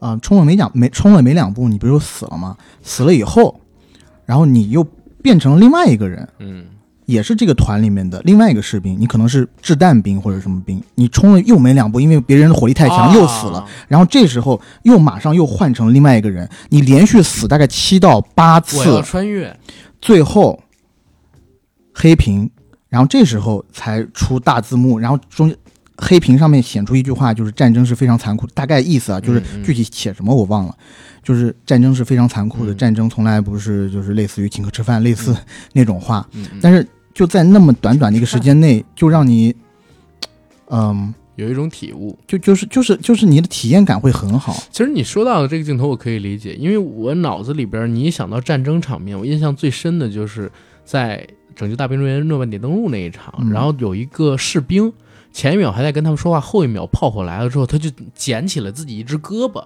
然后特别茫然的站在那个战场上的那个场景。嗯就是那样的一个场景，肯定是顶级的战争片有的。就是从这个角度上面来讲，《长津湖》跟最顶级的战争片肯定是有差距的。但是我觉得它的任务其实还是比较嗯完成了的，对吧？因为这个片子它其实并不是要做一个让人反思的这么一个主题，它其实还是要告诉看这片子的就是中国的观众们，就是我们能赢，哪怕再艰苦，我们要赢。对吧？就是它的主题跟母题不太一样。如果告诉你说，就是我们一味的去刻画这个战争到底有多无常，普通人到底卷入之后有多，就是它跟这个大环境也不符。我我这个保留我这个持保留意见，嗯我觉得这这种刻画战争的残酷是从侧面体现出志愿军的英勇，嗯，你的利益是在于说这场战争是正义的，对是必须要发动的。嗯我不在，我没有反思，我我不需要反思，嗯我不是去打越南，对吧？我不是去，我不是去越战，我不是，我不是像漂亮国打越战、打阿富汗这种东西，因为这场战争是避无可避的选择，嗯所以是必须要打的，而且必须要打胜的嗯，啊！这个是其实和你怎么表现是不冲突的。是，嗯所以就看他第二部《水门桥》呗。《水门桥》，因为我觉得还有大概，如果他要上，或者说上春节的话，还有几个月的时间，看能不能打磨出来，看他怎么剪。因为现在看来的话，我觉得蓝小龙写的那个剧本里边很多东西都是有的，到底要怎么把它剪出来，剪成一个什么样的版本，包括特效要做成什么样，我觉得都可以期待一下。它跟长津湖肯定不一样的，对吧？期待能在第二部里边看到一个更好的这么一个战争片嘛？因为我我自己其实，在整个国庆期间，我重刷了一下《大决战》，嗯我觉得那是中国最顶的战争片了，已经是。首先，所有人的这种对话基本都是文献级别的，嗯，对吧？第二一个呢，就是它里边动员的，你如果说真军队啊，十五万，而且是真炸弹、真炮开炮。你现在看到长津湖这是爆破埋的埋的那个炸药点，大决战是真炸弹往外投啊！我靠，真炮往外轰啊！十五万部队，各地方省委、各地方军队全过来一起给你写这个批条子呀、开证明啊，用五年的时间给你做出来。而且大批量的当时参加过这场战争的人，那个时候还活着，八五年开拍的吧，历时五年拍出来的嘛，三部。然后我我觉得大家有时间真的也可以看一看《大决战》，如果你想看中国最顶的那种战争片啊。但是长津湖它有一个不可替代性是哪儿？它其实，在电影本身之外，它还有一种凝聚意义，一种提气的意义，就是符合我们现在这个时代背景特需的一种东西。它在这部电影里边的，对吧？所以它能有这么好一票房成绩，或者说我们现在去讨论它，然后有这么大的一个讨论量、热度，或者说这么大争议吧，对吧？都是可以理解的。嗯，然后我觉得它细节方面也是非常考究的。中间就是嗯之前我们有聊到，就是呃，他们在正式上战场之前，宋时轮去茂辉什么的，呃没有，就是宋时轮去检查部队的时候，检阅部队的时候，其实有一些人跟他敬礼，他是持枪礼，啊，对，他不是举手礼，因为就是一九五零年之前呢，很多的这个呃部队士兵呢，其实更习惯于持枪里的，嗯就他连这种小细节都已经考虑进去了，我觉得是呃，在我之之前看电影里头确实很少见。是嗯，而且这个片子里边表现出来的，我我们其实说是志愿军，其实也就是解放军了，对吧？这个片子里边表演出来的这些解放军，其实是在过去几十年的时间里边，我们很少能看到的。可是最近的一部就是《金刚川》嘛，对吧？再往前的话，你推吧，商业片里边你可能找不到，因为抗美援朝这个年代，这个事件本身在过去可能说八十年代之后，就是一个我们不太碰的一个题材，更没有什么商业电影去碰，也就是，呃，《集结号》里边当时有那么一小段。其实那个时期的解放军，我们的人民部队，啊、是一个已经跳出了最早期的那种我们土兵游泳啊，然后大家拿着一个小米加步枪就开始打鬼子，已经正规化了。而且呢，刚刚经过解放战争，也刚刚经过抗日战争，正是百炼成钢的时期，是可以讲得上纪律严明、作风优良，然后战绩彪悍，单兵作战实力非常强，整个状态都处于巅峰期的那么一个解放军战士们。虽然装备差一点啊，那个时期的解放军的风貌很少有电影去拍，这个片子里边展现的也很好。其实你看啊，就吴京他们几个人在这个火车里边做穿插的时候，你已经发现和我们平时看到抗战。嗯，对？吧？看到解放战争打国军，那些解放军是完全两种精神风貌，他们已经全都是士兵来的，嗯，对吧？已经不是就是土八路了。当时说的那种话，对。然后战争场面，你有什么特别印象深刻的场景吗？战争场面有一个印象深，但不是特别好，就是吴军老师就是牺牲的那场戏嘛，不是啊胡啊说错了，就是胡军老师牺牲的那场戏嘛。那场戏你不觉得有点不合逻辑吗？嗯，就那场戏，其实我也是觉得看到后面，就可能我之前讲的嗯，跟我的审美不符，可能也混杂着对逻辑方面的拷问。对就是你想啊，他他把标识弹拿走，然后扛在车里，嗯然后跟着走，就 OK 我。我可以理解他把那个美军的投弹吸引到他那个车子上去是，但你车子才开多快啊？但我想说的是啥？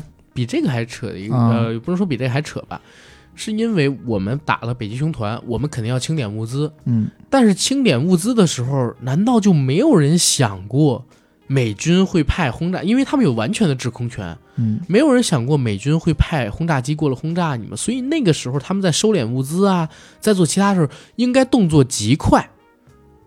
以我方士兵常年埋伏，我们收敛他们物资的时候应该动作极快。我们要料到美方一定会反扑，或者说派轰炸机过来轰炸我们的，对吧？然后当时呢，首先你说车快跟飞机快这个问题，我们先抛到一边去，嗯，就是本身雷公做的这个东西的合理性到底有谁种？包括就是雷公他倒下了之后，七连的人追过去抱着这个雷公，当时他们就不怕再有人轰你一下，对吧？那个烟还冒着呢，你躺在这车旁边呢，就是这些东西它都有。就是那一段确实很感人，柠檬小调一出来，情绪就起来了。嗯但是你想这个逻辑性，尤其看第二遍的时候就不行了，嗯，对吧？而且我觉得《沂蒙小调》应该把它当做片尾曲，不要让韩磊过来再重新唱一个曲子。这也是这片子最落分的地方。我就觉得这片子的配乐做的不行，甚至不如《集结号》。嗯对吧？就是这么大投资体量的一个片子，当然也是因为时间实在太短，时间太短了。就是你你最后放一个，比如说是我的祖国，嗯放个什么都可以，一条大河波浪宽。但是我觉得第二部可能会是啊，或者说怎么怎么样的，都比现在这个韩磊老师用帝王嗓儿给你唱一个对，我觉得那个有点跳戏。太跳了。嗯，呃，在战争场面里面，让我感觉比较深的，呃，有几个。首先一个就是，他们应该是在打第一场遭遇战的时候，嗯然后嗯、那个神神枪狙击手嗯，埋伏在高处，然后把一个那个呃炸药包放在一个拉锁里，然后随着那个炸药包往那个敌军的阵营滑动，嗯然后他千呃对，然后他在千里之外 啊不是千里之外，然后然后他在千米之外打中那个炸呃百药包米之外，百米之外啊，啊，一一一公里都不行吗？我觉得打得到吗？打不到吗？打他那个枪你没看吗？是是用线儿瞄的，是点瞄。啊，OK，嗯反正就把那个炸药包打破了，打打炸了以后呢，然后应该是炸起了地上的一块钢钢板，还是装甲车上的，嗯。然后那个那块钢板就横飞过来，，对，那那个戏份让我觉得看着还是挺血脉膨胀的。我靠，然后五万里，五万里的那个就是他前后他的这个技能的展现，嗯。我觉得扣的也挺有意思的。嗯。就我一开始就觉得五万里这角色就怎么那么傻逼呀、就是一都快要上战场上战场了，就是这一点其实也是我觉得有一点点我不满足的地方，就嗯，太过儿戏。就怎么会让这么年轻的，然后也不是特别什么都不懂的战士，就是进到这个连队里头，呃然后就拉着去，拉着去这个朝鲜战场。有一个问题是这样，就是五千里为什么能去七连？就是他说了，他找到了他们师长嘛，直接说我哥嗯，是那谁，所以相当于也是半照顾半怎么样把他给拉过去的。他进七连是因为这个。啊，对，我再重新组织一下我的啊语言。对你重新组织一下、我的我的意思可能不是说为什么接收他，而是说他既然已经抱定了去连队、去部队的想法，嗯他为什么会这么不守规矩？就让我觉得特别的刻意，就是在这个剧作的这个写作上，嗯，就会让我觉得特别特别刻意。而且跟他开场的时候在那渔船上不太像。那个时候说，哎，给老三娶个媳妇儿，对吧？嗯盖好房之后，还是低下头在那笑。你能发现这小孩儿可能还挺懂事儿的，为什么一到了这个战场时候，反而面对生与死、血与火的考验的时候，就变得不懂事儿了？这个可能还是有问题吧，因为他还是那句话，电视剧剧本儿，它缺少太多东西了。改成一个电影之后，嗯，也是，但他的这个打水漂的技能，最后变成这个投石投弹专家，对我觉得挺有意思的。而他到呃中间一幕啊，对，就那一幕，其实之前我们有讨论过，就是他们把北极团呃把北极熊团，团他们把北极熊团歼灭以后，然后五千里和五万里一起跑进了他们那个团部，看到了团长嗯快死了，已经在地上。然后这时候五万里想补一枪，嗯，这时候五千里把枪拨开了，说你干嘛呢？有的枪必须开必须开，有的枪可以不开。嗯但我就在想说，这个说教意味也有点强吧？就是那哎，我我在想，这嗯是不是几个导演在点这个审查的人？我觉得，我觉得应该不会吧？中国电影已经将死之时了，你们枪口抬高一寸好不好？让我们这片子过了吧？反正反正那个地方确实我觉得太刻意了，而且啊、你怎么知道那个人啊？那人还有喘气的对万一举枪打你们对啊，就看着他咽气吗？这也太好，你就不能帮解决他一下？他可能很痛苦呢，你也帮帮他呀。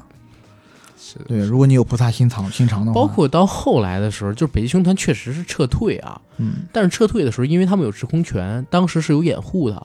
但是你知道，就是这个片子里边拍的他们的撤退呀、很像是撤出朝鲜，就是全体美军撤出朝鲜、嗯。这个东西，我是有点其实我觉得那个撤退的戏应该是嗯要到那个下一步里头可能会有，因为嗯，我看了那个纪录片啊，纪录片里面是讲在撤退的路途上其实是遭受了美军的强烈的阻击的，对呀、因为美军的火力实在太强了。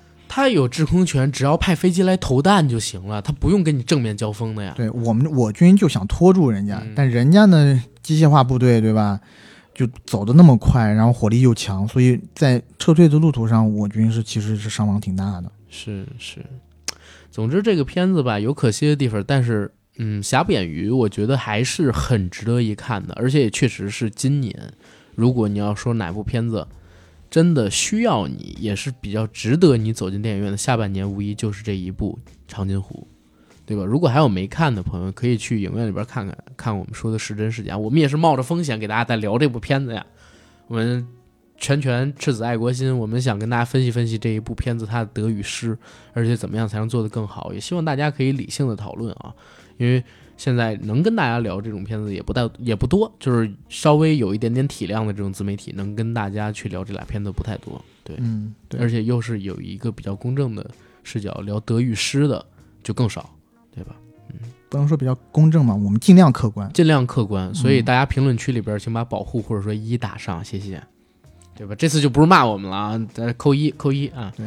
然后呢，嗯，回到开始说的那个问题，就是救市的问题，嗯，你觉得它会长久的，或者说在嗯通过这部片子之后改变今年从四月份哦五一之后，从端午开始吧，到今年十一之前的这种颓势吗？影视的这个，嗯呃，我自己感觉之前的颓势也是因为供给侧的问题，嗯就是没有好片子嗯。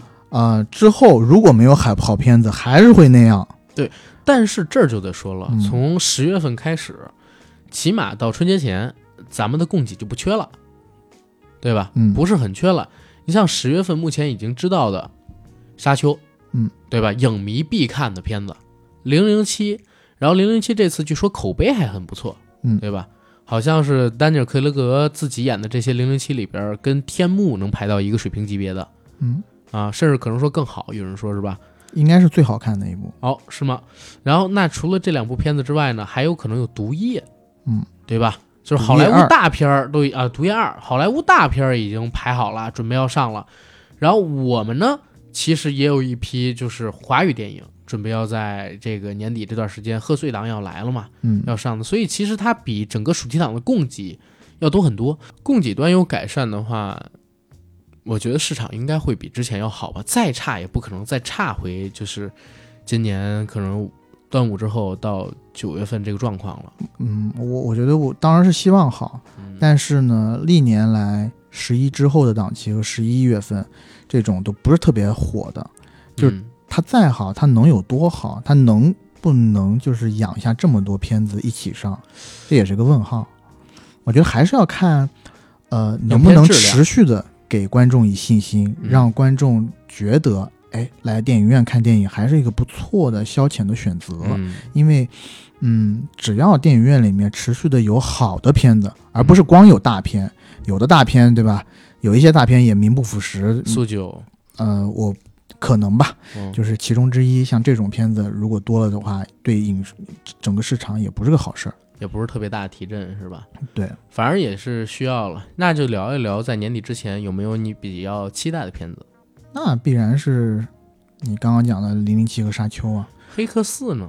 《黑客四》我自己不是特别期待。我还是很期待的，不管好看不好看，我一定会去看。嗯，嗯，然后还有一部啊，《忠犬八公》，我们的这个硬核电台年度见片儿是吧？啊，为什么是这部片子？我们不是很期待这个冯小刚老师的表演吗？对吧？冯小刚老师又不是演八公，你啊，不是演他干？嘛呢？不是吗？上一次你不是跟我说是吗？用动作捕捉技术。没有没有，冯小刚老师肯定是演八公的主人啦。啊，好啦，我以为用动作捕捉技术呢，但也还好了，就是大家也可以去看看嘛。年底之前，希望能有更多好的片子冲到市场里边来，然后把这个市场带热，嗯，对吧？然后让大家回到影院里边去，呃，然后我觉得我们今天这期节目可以聊到这儿了吧，嗯对吧？？其实也挺长的了。然后还是那句话啊，感谢大家，然后收听我们这一次的节目。如果这一期节目，呃，就是被下架的话，我会补传在我们的小程序上面。然后也欢迎大家支持我们的这个付费节目啊，在某山某水果，还有那个小程序上面都有。然后欢迎大家支持一波，收听一波。呃，之后的话，我们要做的就是鱿鱼游戏，它开启的这种大逃杀类的影视作品，我们做的一个回顾了。嗯好，吧，嗯，然后想加群的加 J A C K I E L Y G T 的个人微信，让他拉您进群，和我们一起聊天打屁。然后呢，请备注好您是北京、上海、岭南这些地区，这样的话我方便把你拉进到不同的听友群里边去。然后还有一个事儿，十月二十三号是我们硬核电台的五周年，然后那天呢正好是星期六，我们想在北京办一个活动。啊，看看大家有没有想来参与的，想来参与的联系一下我。先说一下，人均大概是二百块钱左右，我们 AA 制，然后有剩余的钱呢，我们会在当天晚上在群里边退回给大家，然后欢迎大家来报名来参与，跟我们一起玩一玩。